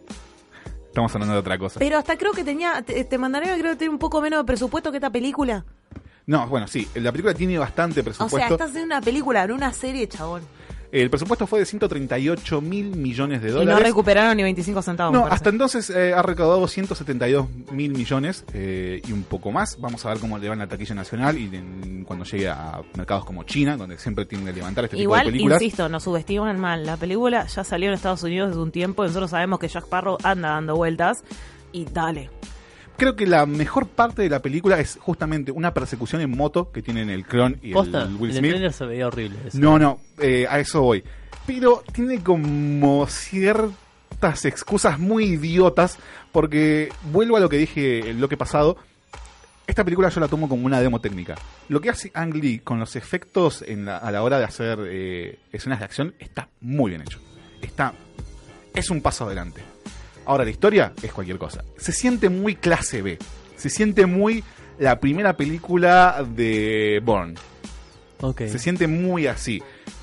Pero esta persecución que por lo general la- las reviews y las opiniones que estuve escuchando a todos les encantó, que sí, justamente ellos dos yendo por la ciudad, eh, tiroteándose en motos, pero por ejemplo hay una parte en donde está Will Smith viejo, atacado por Will Smith joven, es como le está pegando un montón de tiros, pero hay una escena que es para excusar los efectos es le empieza a tirar con la moto. Tipo, lo quiere atropellar, como, macho, tenés un rifle en, el, en la cintura, pegale un tiro. O sea, está muy bien hecha la escena de la moto, pero no Pero tiene sentido. tiene un de- arma que es más práctico, Claro, efectivo. eh, hay una escena que literalmente le tira la moto a la cámara para pegarle un motazo a Will En Smith. este momento te diría que fue menos forzado eh, High School of Dead.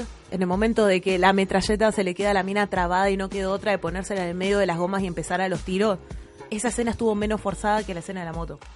Pero está muy bien hecha Mirá hasta qué punto llegué. pasa, llega un punto en que pasa de, mm, del efecto del efecto de los actores de los dobles de riesgo al efecto CGI y no te das cuenta. Me parece que eso es lo valorable de esta película. Inclusive no me molestó la cara de él rejuvenecida. No, la cara del rejuvenecido no se van con primer plano ni a palos. Se ve rara. Sí, pero no, no, no me lleva a joder, me jodió más el bigote de Y eso que rejuvenecer a Will Smith no es mucho trabajo, ¿no? Eh, pero, Un poco de maquillaje lo rejuvenece. pero se ve raro. Es como que no me termino de creer que es eh, el clon. No me Eso termino de Claro, creer no que me terminó de creer esa moto. A ver, a esa moto le faltan un par de frames. Estamos viendo un le poquito faltan acá un la par de escena. frames a, ese- a ese giro. Sí. Dale. Pero está muy bien, lo- está muy bien logrado. O sea, toda la secuencia está bastante bien. Esa está Estamos bien, hablando de una película la- regular. No sí, igual la voltereta de recién, o sea, es como. Le hubieses agregado dos frames más, o sea. Bueno, eso me gustó. Mm. Eso fue lindo. ¿Entendés? Pero el chabón tiene un, un- un fierro en la cintura en esa escena. Entonces es como que. ¿Por qué? ¿Por qué le tiras con una moto si te puedes pegar un tiro y lo tenés a dos metros? Yo hubiera, o sea, para- en ese contexto de te revolvió una moto en movimiento, eh, haría como hace Will Smith en Yo Robot. Sí.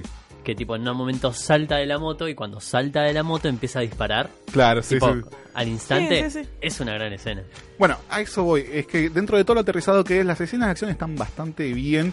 Eh, hay una escena en donde ellos se empiezan a golpear dentro de unas catacumbas que está muy bien. Está bien, está muy favorecida por la oscuridad de la escena. Pero se siente como dos personas peleando. Ahora, cuando están interactuando, me cuesta creer que es el clon y que está ahí parado y que es la cara de Will Smith. Se nota un poco. Tal vez es también por la contraposición de que sabemos que no, no existe el clon de Will Smith. No, pero. No hay dos tipos tan geniales en la Tierra. Igual no creo que sea por la mala predisposición de nosotros como espectador de decir, bueno, a ver, voy a ir a buscar el defecto del CGI. Llega un punto que te acostumbras, se acostumbra a la vista, por eso digo, no me molestó tanto la cara de él rejuvenecida. Pero. No sé. No sé, Pero no sé es- cómo. eso no te hace comprar la película. No. Tipo, no, No. aparte ya se No, está no, no, mucho. No, no, es como, no, no me. Te juro que. A ver, uno ve, incluso vemos series en las cuales eh, los efectos especiales son clase B, y llega un punto de si te copa tanto la historia, la verdad que no te importa. No hace mucho terminó una serie de España, o sea, un paralelismo que tiene efectos especiales que lo haces con el after de tu casa tranquilamente y cartulina verde, ni siquiera te pido papel de alta calidad. Y la historia está tan buena que esos efectos, o sea, están ahí para acompañar la historia y poder entender un poco más la parte fantasiosa. Pero acá, ah, La película es pochoclo puro y no te quiere vender otra cosa. Creo que eh, son los efectos lo que más terminan valiendo dentro de, de esta entrega. pero la historia No, la historia no, no es súper básica. Incluso se podría ir un poquito más a lo filosófico de Will Smith enfrentándose con su, vamos a decir, yo más joven. Una cuestión de filosofías de cómo era yo antes y ahora soy yo ahora después de ¿Le la a construcción. ese tipo de cosas? Se o- le escapa, se le escapa. Y es. eh, da bronca porque se queda rabiosamente cerca de eso. Pero no ahondan en esa trama, no. O sea, te das cuenta que es un tipo que se quiere alejar de su pasado, de un montón de cosas, que le matan a un a un, eh, Compañero. a un compañero en los primeros minutos y bla bla bla, pero no indagás en la profundidad del personaje, qué siente él, por qué se da cuenta de algún modo que no sé si lo que estaba haciendo no estaba bien o reflexionar, loco, yo hacía esto, ¿qué pasa? No vamos a nada. Vamos a mostrarte a él de joven, a los guamazos, a los tiros y, ¿y cómo se llama? ¿es una película recomendable? No. Yo creo que sí, para verlo un sábado en tu casa. No te voy a hacer pasar un mal sábado en tu No, casa. no, no pagaría una entrada a cine por esta película. No, es como hubiese salido en Telefe un domingo al mediodía que está con tus viejos, lo que sea, bueno, te quedó otra, la ves, bueno, zafa, pero... La mandamos directamente a cada película clase B. Tipo, Sí, a película si querés pasar en el 13 a la tarde. la mayoría de esas son clase B. Claro, sí, sí, sí, sí. Es que pasan Yo Robot, te pasan cosas así, te pasan Hitch. Pero qué Hitch es chula, buena. la ves, la ves. Hitch es buena. Se la recomendás a alguien para reírse un rato. Esto no. No vas a hacer pasar una, una persona que con el mate atragantado. No. No, Johnny, no. Le sea, carajo, no seas mal amigo. No, me parece que la película dentro de todo zafa, es como para pasar de rato, no te viene a cambiar la vida tampoco, insisto. no, igual creo, como vos dijiste, creo que tampoco es una película que apuntaba a eso, apuntaba a ser una película de acción y punto. Claro, me parece que es una buena demo técnica de lo cerca que estamos en empezar a tener ciertos efectos y cierta realidad dentro del cine que ya empieza a sobrepasar como por ejemplo fue la reconstrucción de Leia en Rogue One o ese tipo de, de- de efectos me parece que es como algo que data una cierta época, es una fotografía exacta del momento que estamos viviendo con los efectos. Esta polémica que estuvimos hablando sobre ¿está bien o- está mal revivir gente muerta para hacer películas, publicidades? Ahí la polémica. Acá es mostrarte que el efecto está de moda, que se puede usar y que lo quieren explotar y un montón de cosas. Y es como, sí, mandame todos los efectos, toda, poné toda la guita junta, pero la gente también va a ver un poco de buena historia, no a ver tecnicismo. No, bueno, a mucha gente le gusta el pochoclo. Will Smith estaba detrás de la producción de esta película, ¿no?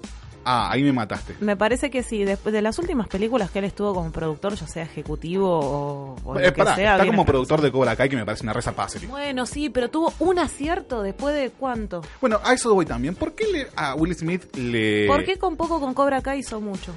Bueno, pero él no está solo, pero ¿por, qué, ¿por qué a Will Smith le, le exigimos tanto y después pone La Roca, te saca una película así y están todos... Bueno, es La Roca. Porque Will Smith nos demostró que puede.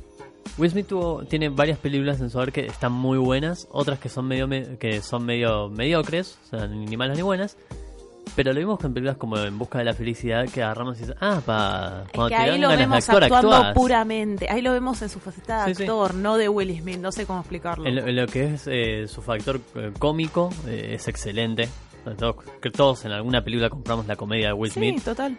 Eh, Lo compras como tipo duro, como tipo sensible, como tipo cómico. El Claro. tipo tiene buenas facetas. Pero ¿qué pasó en esta película? ¿Qué pasó la que hizo con el hijo After Earth? ¿Era? Sí, After Earth. Bueno, el hijo la- viene en una caída libre. El pibe lo único que bueno que hizo fue. hace trap. Sí. Igual yo estoy esperando que aparezca en Cobra Kai, me encantaría. Estaría bueno, estaría bueno. Ah. Bueno, y además pasa que a Will Smith también lo tenemos como es el tipo copado, es buen actor, es músico. Yo no sé si ustedes escucharon la- los temas que hace Will Smith, Sí, pero hay sí, algunos sí, que sí, son muy buenos. Eh, entonces, querés ver un poquito de, de una buena ejecución de su performance actoral. En cambio, a La Roca, el tipo es un chabón que está zarpadamente inflado a niveles La descomunales. Roca no le puedes exigir mucho. Claro. Ojo, tal vez es buen actor, pero nunca se lo planteó. La Roca es la Roca. En cualquier película que lo pongas, es la Roca. Pero por eso, en cambio, Moana. en cambio, Will Smith no, no- Sigue siendo la Roca. nos demostró que puede hacer muchas cosas. Eh, esperamos un poquito de él. Para ahí nosotros somos. Es una cagada porque, por ejemplo, Sí. hace un tiempo sacó una película más aterrizada, más... ¿Cuál, la de fútbol belle- americano? No, Ah, no, eh, Belleza Colateral. eh, sí, está- Collateral Beauty. Está muy buena. Esa está buena. Tiene un twist que es muy choto. No, no, no es buena. ¿Te pareció buena? ¿Cuál es la que el chabón está traumado por la muerte de la hija y se le aparece Sí, la, sí, la la- la- muerte? eh, Disfruté el esa película. y- Bueno, esa peli la disfruté. No se me hizo un bodrio como esta. No, para mí está muy bien esa Yo la película. fui a ver en el cine y yo- tal vez yo- No es para yo tenía- cine, es para Netflix esa yo película. tal vez tenía muchas expectativas. Porque El trailer se veía muy bien. se veía muy bien. Se veía un Will Smith dolido, eh, totalmente enojado con la vida. ¿Sí? Sí, tiene una escena. eh, a ver, para los que no vieron esta película, trata de que Will Smith pierda a su hija y entre sus formas de enfrentar este duelo le escribe cartas al tiempo, al amor Y a la A la muerte. y a la muerte. El chiste de esta historia es que estas tres entidades le responden y aparecen en su vida. No, pero tiene una cuestión de que está su mejor amigo, que es Michael Peña, que está con la gente allegada a Will Smith, que le dice, che, bueno, necesitamos que este flaco atraviese ese duelo de una forma. ¿Por qué no le pagamos a tres actores para que se presenten ante él y que le lo ayuden? Y aparecen acá como la muerte, el amor y el tiempo. Y el twist del final, que es medio, fue es medio, es medio tarado, es primero la relación que él tenía con el interés romántico de la película, que me pareció súper estúpida la explicación. Eh, y segundo es que realmente eran el amor, el tiempo y la muerte. Sí, que- sí, sí. No, tenía, eso, eso está bien, pero tenía después un otro... argumento muy bueno y tenía actores que eran tremendos para Estaba hacer Kira. Knightley como, Sí, la- sí. como el amor, que tiene una de las mejores escenas donde Mal. la mira y le dice, loca, vos me recontra cagaste. Yo tenía una hija que amaba con el alma. Que la y le dice, te vi en los ojos de mi hija. Claro, es, es terrible, es, es- No, es no. muy fuerte. Por eso, tenía un- tal vez mucho potencial y se usó tipo de un 100% a un 25%. Que sacamos una película coherente. Sí. Pero, no sé, bueno, yo pero el esa tráiler salió una decía, película coherente y la recomendabas para llorar un rato un domingo a la tarde. Esto no, no te voy a arruinar el domingo, negro. Así de fácil. Me parece que la estás, eh, eh, digamos, ejecutando desde por demás. Ha, ha habido cosas peores dentro de lo que es el cine. Ah, eso seguro, pero. Estamos hablando de esto hoy. o sea, yo me sigo preguntando en, qué momento este chabón empezó a hacer malas películas. No sé si no Yo lee también. los guiones antes de aceptarlos. O sea, pasaste de rechazar a Matrix. a de Bueno, de- fue un de- gran karma que está sufriendo hoy por Sí, hoy. De hacer de El karma Neo. golpea. y Mirá golpea cómo te salió tu hijo. No, igual estoy muy a favor de que haya rechazado el papel de Neo porque Keanu Reeves en ese papel creo que es uno de los papeles que más me gustan de él. Sí, bueno, viéndolo con el diario del lunes, sí, pero dentro de lo que es Will Smith, Sí. es como, uh, Pero bueno, te- de vuelta, tenía muy buenas películas y últimamente está haciendo toda esta manga de pelotudeces. Tipo, se mandó a hacer el Escuadrón Suicida, una de las... ¿qué fue lo mejor de la película de él?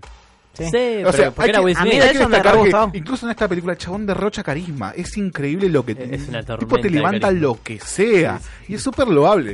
Eh, eh, la película está no del todo bien ejecutada, pero Will Smith siempre está bien, siempre cae parado.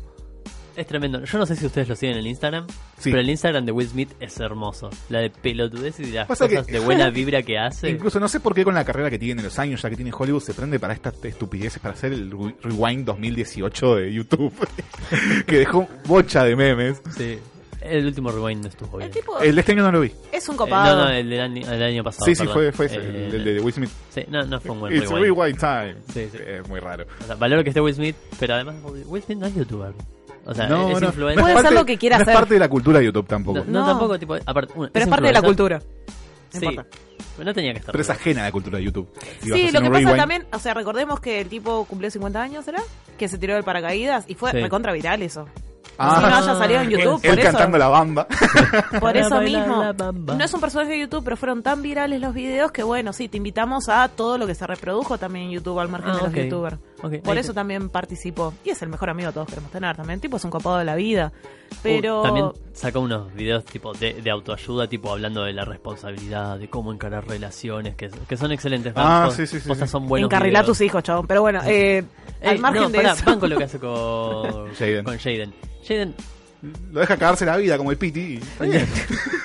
no, pero parece buen pibito, boludo. Tiene sus mambos en los que decide disfrazarse de Batman blanco, pero está bien, boludo. Es, Bueno, su si carrera estamos musical, rum- que haga lo si que se está quiera. rumoreando en Hollywood que va a salir la película de Superman negro con Michael B. Jordan, ¿por qué no hay un Batman negro? O blanco, lo que sea. ¿Por qué, explica, ¿por qué quieres un Batman blanco? ¿Qué va a ir a la nieve? Creo ¿Qué- que al pibe le, creo que al pibe le pesa el, el el ser el hijo de Will Smith, porque tal vez si fuera un músico random. Pero Pasa que también todo el mundo lo quiere por la película, Claro. por En Busca de la Felicidad y por Karate Kid.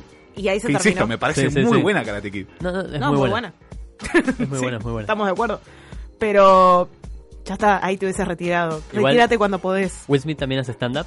hace todo Will Smith. Yo un video que siempre vuelvo es eh, cuando aparecieron en no me acuerdo qué programa, él, el hijo, y está el actor que hace de Carton. De Carton, eh, bailando. y eso empiezan a bailar eh, No. los pasos del príncipe de Bel Air y me parece un video que cada dos meses lo estoy viendo porque es hilarante. No, bueno. también. En el show de stand-up que hace, como dije, Will Smith también es músico, ganó un par de Grammys por, por la música que hizo. Entonces cuando se entera, cuando ve... Él no sabía que su hijo se iba a dedicar a la música. Entonces de repente entra a YouTube y, o Spotify y le recomienda un tema de su hijo. Lo escucha y dice, ¡Ey, este está muy bueno! ¿Cómo no? Claro, Carajo, boludo. va, le- lo mira el hijo y de dice, Cero control, Sí, tipo. mal. Lo mira el hijo y dice, che, podríamos hacer algo Che, nosotros sos dos?", tipo, músico. Claro. ¿Grabaste un disco cuándo? ¿Con el permiso de quién? Sacamos un tema junto y el hijo lo mira y le dice, no. No. ¿No? Entonces al día siguiente Will Smith se levanta como diciendo, ah, quiere ser el rapero número de la casa. Lo que pasa es que no sabe que yo soy el número uno. Y lo respera al día siguiente para desayunar tomando tomando jugo de su Grammy. tipo. No. ¡No! con, con papá te vas a portar bien, querido. Claro. Es que además. Will Smith tiene eh, el aliciente de que está dentro del romanticismo de la cultura popular, de que el chabón se hizo de abajo. Sí. Empezó con una eh, siendo rapero, lo, lo, lo garcó el representante, tenía un montón de deudas, lo obligaron a tomar el papel que tuvo en El Príncipe de Bel Air, ahí la pegó Un éxito. y empezó a construir un personaje más ligado a la Que comedia, de hecho al su baile. compañero rapero también está en el Príncipe de Bel Air. Sí, que hace de jazz. Sí, Sí, gran sí. personaje. Sí, gran, Sí. gran personaje. Son todos muy buenos. Sí. Eh, pero sí, es uno de los mejores. Eh, tal vez al principio de su carrera estuvo más ligado a lo que es el, el canto, el baile y más que nada la comedia, pero se ha sabido despegar de eso. Es un chabón que se ha sabido reinventar.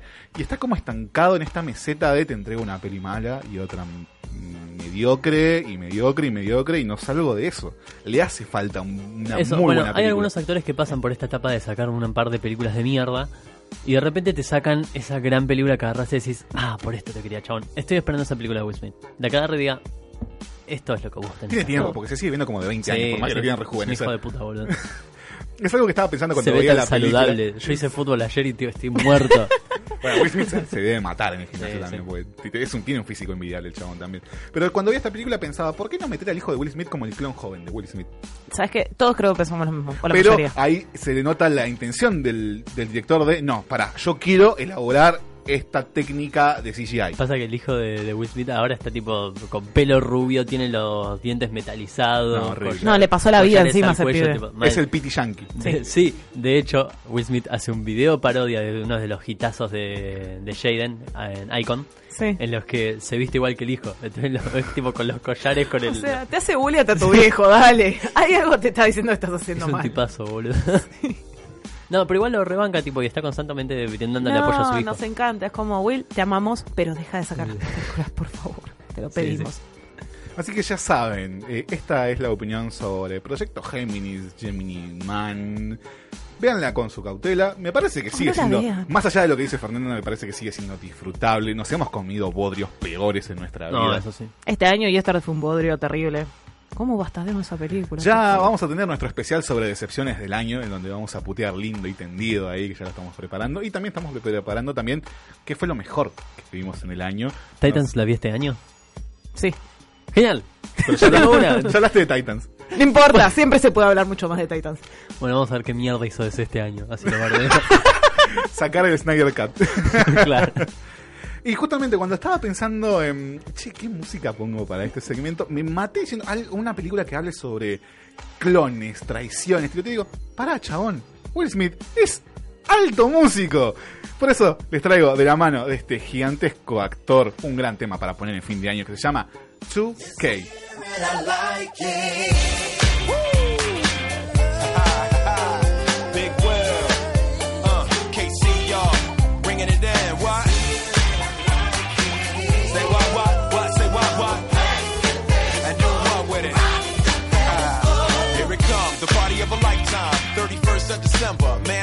Remember when the ball dropped for 90. Now it's 9-9. Ten years behind me, what's gonna happen? Don't nobody know. We'll see when the clock hits the 1200. Chaos, the cops gonna block the street. Man, who the hell cares? Just don't stop the beat. No time to sleep, yo, it's on tonight. KC, you feeling me, right? Two zero zero zero will 2K. The new millennium, yo, excuse me, millennium. Can't get thicker than this. Slick like Rick, I can't miss. Hold up, it is.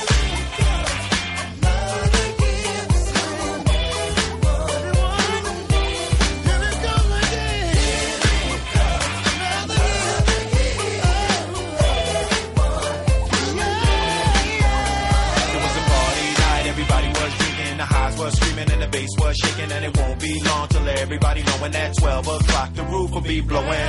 Drinks on me, up the cups. Midnight coming full thrust. Dick Clark holding it down. Second hand rolling around. 100,000 deep worldwide press. Hate to be the man, gotta clean this mess. Same resolution, get the money. Ain't where we been, it's where we gon' be. Get ready to hum old syne. Cause a person that know the words is hard to find.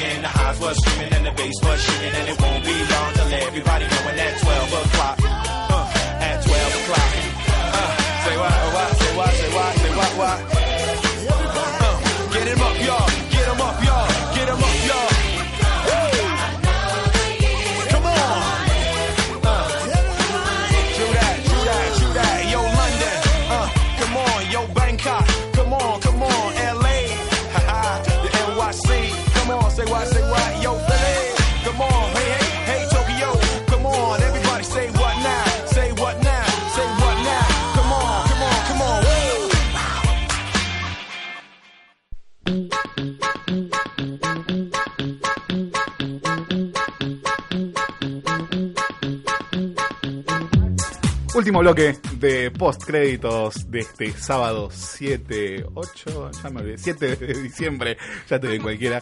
Eh, nos quedamos hablando un poquito más de Will Smith en el corte. Qué chabón fachero. Es tremendo, verdad. es tremendo. Y para hablar de facha Besto también. Besto juzgando, sí. Para hablar de facha también vamos a retomar el tópico de la semana pasada, pero vamos a invertirlo, ya que si bien la semana pasada Fer nos trajo el top de Bestos juzbandos y nos explicó que son Ay. juzbandos y waifus. Vi un show hoy esta semana y tengo un juzgando nuevo. Por favor, chicos. Ah, pero vos sos esa amiga de, che, tengo, eh, tengo un chico nuevo que me gusta todas las semanas. Eh, puede pasar esto en el anime, pero no, por favor. No, vamos a dejar algo en claro. Uno cuando tiene una waifu o un juzgando es, me caso con esto y no lo puedo cambiar. No, no, no. si A fueran ver, yo tengo el mío, el mío predilecto, todo que no lo abandono, pero uno no ciega. Hay alguna que otra aventura. Hay una que otra aventura. Esta semana aventuré con este yaoi que fue una cosa hermosa. Eh, Hitorihime My Hero, para que lo quiera ver. Sí. Es muy bueno. No sé, es muy lindo. Eh, Básica eh, sinopsis.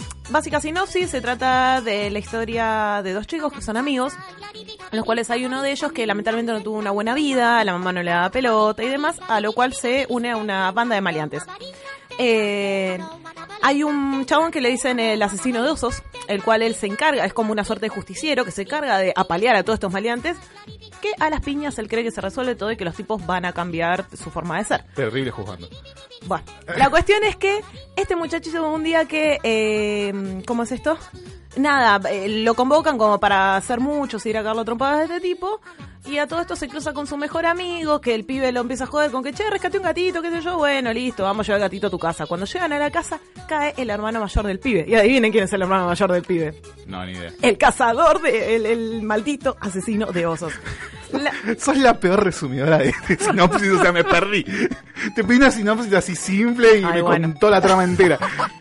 Bueno, hasta este- Hasta plot hay un twist. chabón que se reivindica en la vida y se enamora de la persona que ayuda a reivindicarse en la vida. El problema es que cuando él crece, resulta ser que este tipo es su profesor de matemáticas. Lo transfieren a la escuela y bueno, empieza ahí la No agarro un párrafo resumido tuyo ni en.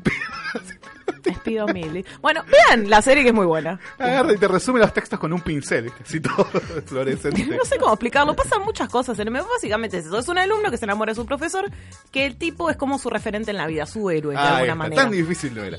Ahora entendí. No puedo. Ahora entendí. Pasaron cosas. Vamos a hablar de la- del top Pasaron 10 cosas. de waifus eh, en el anime. Y arrancamos con algo fuerte ya. eh, una de las predilectas por los japoneses, que es Mei de Pokémon. Eh, Medio como que le arrebató un poquito el lugar a Misty, que es la, es la waifu de los más viejitos. Sí. Eh, recordemos que también, bueno, apareció en las temporadas un poquito más centradas del Sí. anime de Pokémon. ¿No aparece en Creo que fue una de las últimas temporadas que vi. Ah, no, me confundí. Y me cae bien el personaje. ¿eh? Sí, sí, sí. Lo que pasa es que eh, Pokémon tiene esta dinámica de todas las temporadas te cambian la chica de turno para adaptarse a diferentes targets de gustos dentro de los japoneses. Entonces, un- en una temporada tenés a una, Ash se va a otro continente y cambian la waifu de turno. Hasta que yo diría que mejor que Mei podría ser Serena.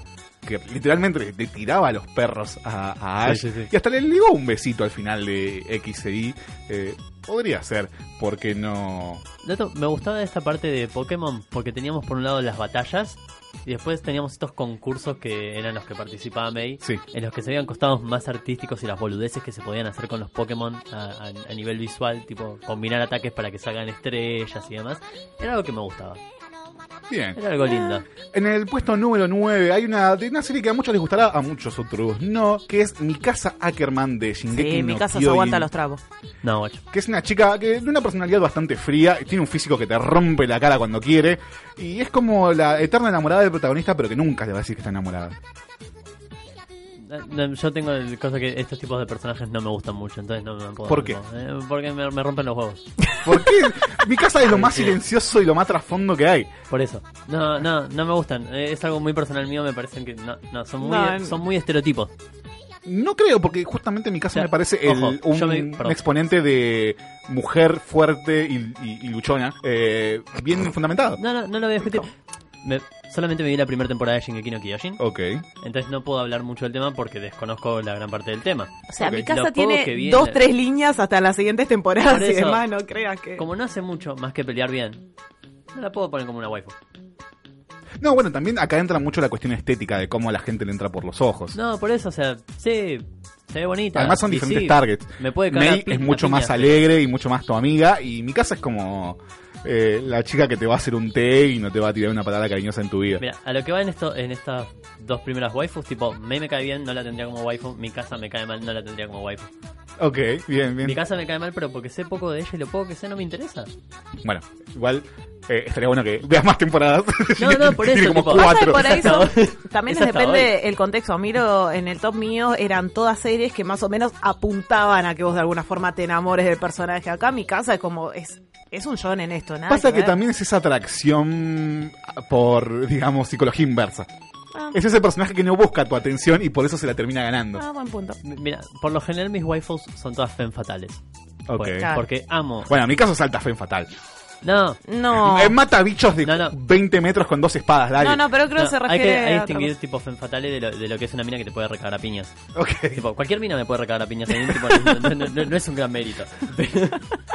Vamos a estar subiendo el video a nuestras cuentas, a nuestras redes sociales ahora en un ratito cuando acá en la puerta de la radio Fer se agarra a piñas con Sergio, a ver si comprobamos la teoría. La primera respiración, postura de agua. Primera respiración fracasar en toda la vida. Puesto número 8 para una de las waifus de mi serie favorita, que convengamos que Full Metal Alchemist tiene muchas waifus. Tiene tres o Eh. cuatro que la verdad que están muy bien. No vale decir no. ¿Por qué no? Porque Porque es la obvia. Está construida para eso. pero Está- no. o sea. En este caso vamos a decir Winry Rockbell, que es la casi coprotagonista de esta serie, quien es la mecánica de los hermanos Elric y casi la hermana. Sí, sí. Sí, ah, eh, ese es el punto. No, no, estoy. o sea, en este personaje sí entiendo por qué es una waifu. No la tengo en mi top de waifu. Pero lo super entiendo y lo, lo, lo doy mi aprobado. Es un personaje que tiene las cosas súper claras, Sí. eh, que sabe lo que quiere en la vida No, y y que no va a temer. Eduardo, es como que loco, o sea, Eso, tiene pilas. momentos en los que Sí. se centra, tipo, es muy emocional, tipo, es, es medio blandita en algunas cosas, pero cuando se tienen que poner los pantalones y No, la mina es una genia. Tiene grandes momentos dentro de la serie, incluso cuando se encuentra con el asesino de sus padres, que es fuertísimo. Que le está, le está apuntando con un chumbo y el chon dice, vos me estás apuntando a mí, mirá que si vos me disparás, ya no, no sos una civil, yo te agarro y te mato. Y que cae Edward y que le tira un discurso hermosísimo diciéndole, la verdad que no, no deberías estar haciendo estas cosas porque, viste, ayudaste a dar a luz a un bebé. Me diste una pierna y un brazo para poder eh, traer a mi hermano de vuelta. Tus manos no están hechas para destruir, están hechas para, para crear, para sanar. Es, es terrible. Voy a llorar. Sí. Es, es una Ah, gran boludo. No, aparte es mecánico la mina, o sea, te la roban cada flaca. Genio, es una genia. Es un hermoso personaje y la verdad, tipo, la relación que. cómo se desarrolla la relación con Edward me parece una de las Sí. mejores cosas, la mejor forma de plantear la evolución de un romance. Sí. Eh, tal vez un poquito forzado. El final es muy tierno igual. Ay, sí. la, escena, la escena de declaración sí, entre sí, ella sí. y su interés romántico es estúpida, pero está muy buena. Es muy chuchi. No, me parece muy bien formulado todo, no, no, no tengo quejas. Tipo, me parece. O sea, la serie tiene una constante que es la equivalencia de intercambio, que es vos tenés que dar algo de tanto valor para obtener otra cosa de tanto valor en un eh, eh, intercambio equivalente, ¿no? Y entonces su interés romántico le dice, che, yo te ofrezco la mitad de mi vida, vos dame la mitad de tu No, vida. no, no, Como yo una creo- declaración. Y ella le dice, vos estás loco, chabón. Yo Esto- no te voy a dar la mitad de mi vida, yo te voy a dar mi vida entera. Y No, no, no, "Toma, no, no, es como- declaración en tu cara. Aparte la reacción de, de ella como diciendo, ay, estos alquimistas, ¿cuándo van a aprender? No, no, no, pero aparte, si hay discursos épicos, ese es uno. Sí, sí. No, Es que bueno, es un poco lo que te creo que ni serie. Yojo vi esas palabras, o sea, es increíble. La serie de Fullmetal se maneja mucho en eso de esto es una ley universal y es innegable y de repente cae este personaje que te dice no. Y me parece algo muy bueno porque si no te quedas obsesionado toda tu vida con la ley del intercambio y hay otras leyes universales también. Es una genia. Por eso me parece tan bien planteado que sea para el final de la serie ese momento con Whirley. Sí. Es lo que estábamos esperando todos a lo largo de los 62 Sí. capítulos que tiene Full Metal. Ya, por favor. Gran waifu en el puesto número 8. Acá viene una que yo la compartí en mi adolescencia, tal vez ahora ya salió de mi puesto, mi, mi top de waifus, pero es Hinata de Naruto y, su- Nah. y sucede a Naruto Shippuden. No es un personaje con el que conecte. Es una chica que tiene, tiene poderes más que nada de ninja y que tiene una visión que le ayuda en la batalla. Es ese típico personaje de que no te habla, está eternamente enamorada del protagonista, pero no le puede decir dos palabras porque se pone colorada y se desmaya. Es la Básicamente. chica que está en la esquina juntando los deditos. Y Claro, sí, sí, que uno ya cuando va madurando es como, es un poquito creepy en cierto sentido. Eh, hay una anécdota muy graciosa que es que la actriz de doblaje en Latinoamérica, que es Alondra Hidalgo, le cuenta al actor de doblaje Lalo Garza que una vez eh, es como que la quiso matar al personaje porque es, llegué tarde a una grabación de doblaje. Me cagaron a pedos el director, eh, los otros actores, todo. Llego, me pongo en el estudio y tenía que grabar este Naruto, yo, nada. Es como...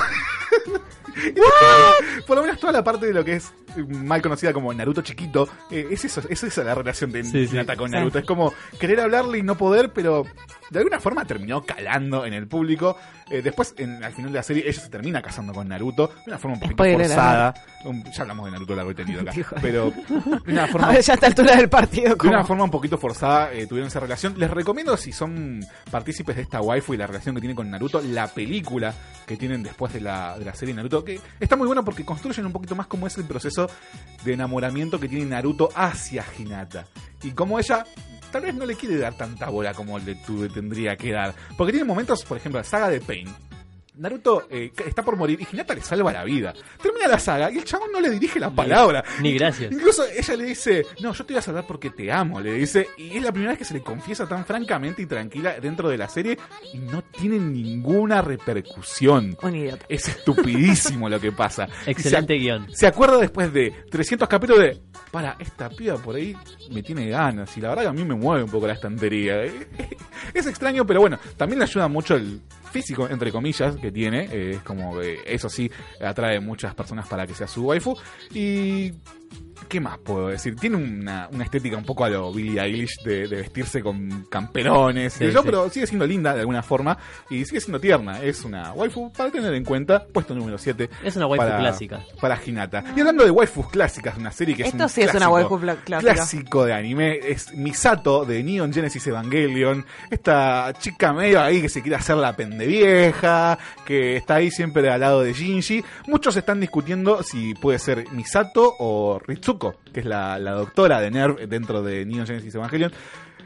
Para mí Misato es como la waifu que está bien tener fantasías, pero no tenés que tener ningún tipo de relación porque la mina es un desastre. Chupa y fuma como loca, es- tiene una vida amorosa totalmente desordenada. Hay un mismo un episodio donde cuentan que faltó una semana entera a, a- a la universidad porque quedarse en la cama con el chongo. Ey, ey, ey, ey, se volvió interesante. Che, paren, me suena a historia de personas que conozco en la vida real, no sé por qué. Pero literalmente se quedó una semana en la cama, tipo, ni salir a comprar, fue una cosa así. Eh, dentro de lo que Hideki Anno tiene una, una de las mejores direcciones dentro de lo que es un anime, en base a su poco presupuesto dentro de la serie también, pero que la escena es un cenicero, dos cigarrillos medio prendidos y vos escuchás toda la situación nada más. O sea, cómo están charlando ellos dos en la cama y cómo empiezan a hacer lo que tienen que hacer y ahí corta la escena. Pero está muy bien dirigida, está muy bien hecha. Bueno, eh, es un poco un desastre, Misato. Yo creo que es la waifu que no le presentas a tus viejos. tipo, ya está media subida de edad, es medio un desastre. Ey, sé que con ella podría sentarme a beber, sentarme a fumar y Ah, no, a sí, es una. Creo que es una de las mejores amigas que puedes tener en tu vida. Tiene un desastre en el corazón de lo que es. Johnny, no sé qué haces con tus amigas, Su, vida. final ese es como- Su vida. No, no, no, digo, de chupar y, y fumar y, y de, y de charlar un rato, eso digo. A eso voy. Pero Ahora es medio como ahora un le decimos desastre. Ah, es, es medio como un desastre la mina, insisto. Eh, Soy un agente del caos, Johnny. La pasan muy mal dentro de lo que es eh, la serie Evangelion. Igual todas las pasan mal en esa No, no, serie. pero a ella le toca. Hay, hay muchos, hay muchas teorías, pero una de las más afianzadas dentro de los fans es que a ella misma le toca por cuestiones políticas y empresariales matar a su juzgando. Así que la pasa, la pasa muy mal, Misato. En el puesto número 5, y vamos a empezar apurándonos porque el tiempo nos corre, tenemos a Yoko de Tengen Topa Gurren Lagan. Acá Sergio te quiero escuchar. Ok, estoy sorprendido de que esté en un puesto tipo en un puesto 5. Sí. Porque eh, me encanta Yoko, me, me gusta mucho, a pesar de ser una viuda negra. eh, Claro, sí, sí. pero bueno, sí. no- no por Marvel, sino porque chabón al que ves a chabón que se muere. Sí, horrible. Pobrecita, boludo. Igual gran serie Tengen Topa. Espectacular serie, espectacular. Punto. Yoko. Es un poquito eh, presta para el fanservice porque anda en cuerpiños en toda la serie. sí, tipo- Violento fanservice. Sí, sí, sí, sí. Eh, no, tiene muy buena actitud. eh, tiene esta contraparte de que es súper dulce, de- sonríe todo el tiempo y de repente te quiere cagar a tiros. Claro. Tipo, y es buena. Claro. Tipo, es una asesina experta de robots gigantes. ¿Qué más querés? Me juntaría a tomar una cerveza. Sí, Eh, sí, con esta- eh, es Aparte una- tiene esa actitud tipo medio inocente, pícara. eh, Tiene un poquito el- lo que es el síndrome de Misato, que su vida termina siendo un desastre al final de la serie. Ah, pobrecita. Tiene unos mambos mentales zarpados, pero que es una mina con la que te puedes sentar a Bueno, tomar una cerveza. una de las vueltas que es lo que al final del día me terminó como medio enganchando con Yoko es que termina siendo maestra. Claro. Y entonces como que la Igual vemos- muy fanservice eso también, porque Sí. la típica maestra de la que los alumnos terminan como mirándola de reojo. Pero boluda, tu maestra, tu maestra mata robots gigantes, tipo. Bueno, pero Lo tiene todo. Puesto número 5 para Yoko de Tengen Topa. Y en el puesto número 4 tenemos una que seguramente muchos van a estar muy Y, enojados. pero- Misa Misa de Dead Note, esta serie en donde es un Tan obvio que policial un poco fantástico. Este personaje es la típica Horrible. enamorada también del protagonista. hecha para ser waifu esta mina, pero- eso sí es fácil. Pero literalmente está loca. Hace locuras por el protagonista. Mata porque solamente el protagonista se lo pide. es la tóxica que te va a hacer lo que vos le Sí, sí, pidas. sí, sí, sí, sí. Es como, date cuenta, amiga. Date cuenta que Light es un garca. Que si te tuviera que vender por dos mangos, lo hace. Pero no. Ella va a vender sus ojos, su alma, su, su vida, su esto. Claro, ella otro, encima eh, pone en riesgo su ex- expectativa de vida a lo largo de muchas partes de la serie. Reduce mucho su expectativa de vida solamente para complacer a un chabón que no la quiere de verdad. Creo que muchas mujeres la, en, en su adolescencia la habrán tenido como referente. Y eso Pasa causó que muchos desastres. Es por la estética, es como... Sí, sí. esta Estamos especie entrando en un terreno muy sinuoso ahí. Yo Esta especie de idol media darky y a los 14 años si no te llama la atención eso, seas hombre, seas mujer. Sí, sí. La odio. Sí, no, te entiendo, te entiendo. Puesto número 4 para Misa Misa de Dead Note. Puesto número 3, acá yo hubiera cambiado con el puesto de Hinata. Tenemos a Orihime de Bleach, que para mí es Hinata 2.0 Ok, no tengo ni idea de quién estás hablando, Johnny. Eh, ¿No viste Bleach? Bleach es No. la chica No lo de, pienso hacer, ¿eh? de bustos eh, Pero, bastante pero, prominentes, eh, que está enamorada también del protagonista. Por lo general hay un- una, una clara referencia acá de que todas básicamente están enamoradas del Bueno, protagonista. Visualmente hay algo que me gusta. ¿Por qué se imitó con es Sabos Hinata pura 2.0, coincidencia? Es la chica que va a bancar al protagonista siempre, pero que nunca le va a decir que lo ama. Y que al final de la serie se termina casando con el protagonista. Es la típica que está a los Sakura, viste, siempre juntando las manitos rezando por Sasuke. Bueno, algo parecido pasa acá. Ah, un hermoso Claro, personaje. una cosa así. Eh, tiene cierto trasfondo en la serie que está medianamente bien construido. Solamente que One, eh, One Piece, iba a decir, eh, Bleach peca de hacer arcos totalmente cíclicos. Casi todos los arcos se tratan de lo mismo: de secuestran a un amigo de Ichigo y lo tiene que ir a buscar. Está en otro plano existencial y no llega y llega para el final con Es peor ya que superpower. implacables, como deja de secuestrar gente. Ya. Claro, claro, pero es una chica que físicamente termina atrayendo. Eh, sí le presentarías esta waifu a tus, a tus padres. A- Ok. A, eso Es voy. una chica linda, correcta. Sí, es correcta. eh, linda, se, se la No, banca, no te puedo decir Se la nada. sola. El hermano se le muere a temprana a, a tempranos capítulos de la serie. Se la banca sola y siempre tiene un buen humor y ayuda al protagonista y lo empuja en todo lo que hace. Y siempre lo, lo termina apoyando y termina sacando uno de los poderes más flasheros pero más zarpados dentro de lo que es Bleach. Así que también se la banca por ese lado. Vamos a ver qué pasa. El puesto número 2. Sí. Acá Sergio Estoy estará de contento. acuerdo. Sí, sí, Yo sí. también estoy contenta. Tenemos a Nico Robin, por más que tenga nombre de, hombre, es una mujer. Nico Amo Robin que de se llame One Nico Piece. Robin. Eh, esta chica que tiene una personalidad un tanto fría, eh, que no conocemos su historia de trasfondo a priori como suele suceder con los personajes de One Piece, sino que lo conocemos un par de sagas después, particularmente en la de Enies Lobby y Water Excelente Seven. jugada. Muy bien jugado. Es una arqueóloga quien tiene un pasado terriblemente triste, muy fulero. Por favor, One si Piece- no lloras con eso, dale, no tenés alma. One Piece cuando te Perdón. quiere romper el corazón te lo rompe. Pero te lo hace No- mierda. No lloré con eso, pero No. reconozco que es una historia. No, no, lloré dos veces. en No lloré ni cuando colgaron a mi padre por Claro. robar una mula, pero... No, con One Piece lloré dos veces. Es difícil hacerme llorar. Eh, no le digo como, eh, soy remanchito, sino porque no sé, me morí por dentro. Eh, pero. Tenía un pasado oscuro. Robin es un excelente personaje. Es un personaje que solamente está ahí, eh, que acota cada tanto. Pasa que sirve para contrastar toda la locura que son los Mugiwaras. Sí, eso es lo que tiene. Y ahí resalta. Tiene esos momentos en los que eh, es una mina muy coherente, no, no rompe mucho los huevos y de repente tipo tienes esas Siempre ideas está a un costado leyendo un Sí, libro. sí. y de repente tiene esas ideas macabras en la cabeza de, Sí, sí. che, si hacemos esto podríamos todos terminar muertos degollados. Ah, ok, gracias Me encanta. por la buena actitud. No, tiene escenas donde no rompe su personaje nunca, pero... Eso es valioso. Eh, sí, totalmente, pero por ejemplo, cuando en la saga de Thriller Bark quieren hacer ese super robot hecho de humanos, y Frank la mira como, dale, venite, venite, y el otro la mira como, no. No. Ni en pedo, no. Me encanta. Eh, tiene un gran pasado, es una gran waifu. Bueno, dentro de lo que son las proporciones eh, de Oda, es Uf. llamativa. Uf. Sí. A- al igual que con Misa, también creo que lo que es la personalidad de Robin es lo que la vuelve tan linda ser ese personaje que siempre está un costadito leyendo, personaje tranquilo pero súper inteligente. Creo que esas cosas, esa impronta visual que tiene Robin es lo que la convierte realmente en waifu, en waifu porque la verdad en One Piece no hace un choto. No, además, eh, bueno, es la impulsora de la Tipo- mejor saga de One Piece. Sí.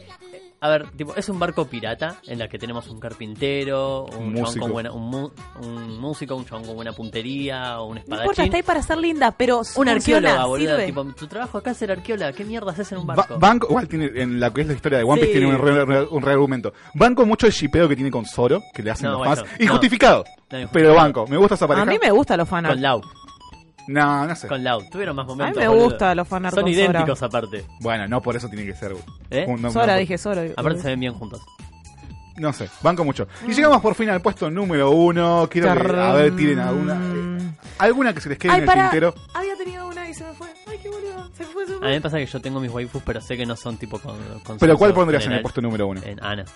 Ana de Ana Shaman de, King. Ana de Shaman King. Otra tipo- waifu que te agarra tortazos. ¿Eh? Sí, Sí, eh, esa no te deja pasar una. Waifu, no- eh, ella no es una, una femme fatale, pero porque es menor de edad.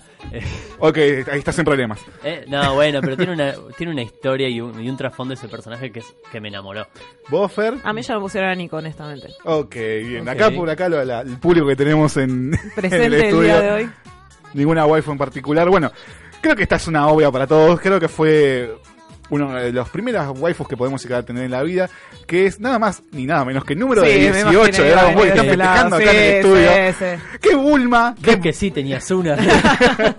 ¡Qué Bulma! ¡Qué otra la piba que estornudaba, que no me acuerdo ahora cómo se llama, que cambiaba de personalidad! Ah, la de pelo negro. Eh... no tengo ni idea. Sí, bueno, también de Dragon Ball. No, pero tenemos acá a la guerrera, esposa inigualable del peladito Krillin, que que también te- hizo Krillin, ¿eh? Sí, Eh, sí, sí, sí, es un maestro. Maestro. Sí, eso Fue como le pedimos un deseo al dragón y fue, "Eh, convertímelo en humano, maestro. Guiño, guiño.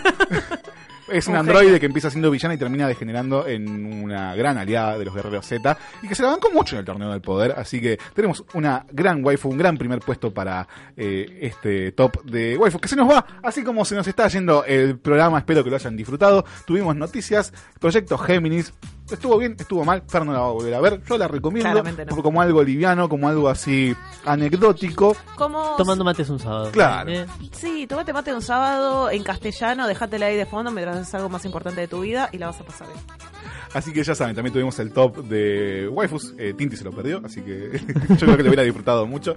Espero que les haya gustado, los esperamos la semana que viene. Recuerden pasarse por nuestro Instagram, que es postcréditos.radio. Chicos, ¿algunas palabras finales? Eh, sí, quiero agradecer por, por mi viernes a Cristian Almada, que a pesar de que soy de madera terciopelada, me estuvo como, "Ah, vamos Sergio, vamos, dale. Bueno, rompiste una pierna, no estuviste Eh, tan mal. eh, Bien. eh, bueno, gran tipo. Gracias. Cristian. Pasen lindo fin de. Muchas gracias, Noel Wolver del otro lado, como siempre en la operación. Mi nombre es Jonathan Carretero. Vayan a ver si quieren Proyecto Géminis. Oh, no. Estén discutiendo sobre waifus y recuerden que nos vemos después de la función.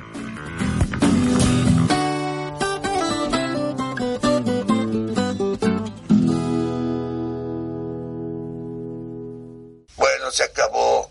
Salimos del aire. Pero piensen que nunca hicimos un mal programa. Lo importante es que somos como una familia.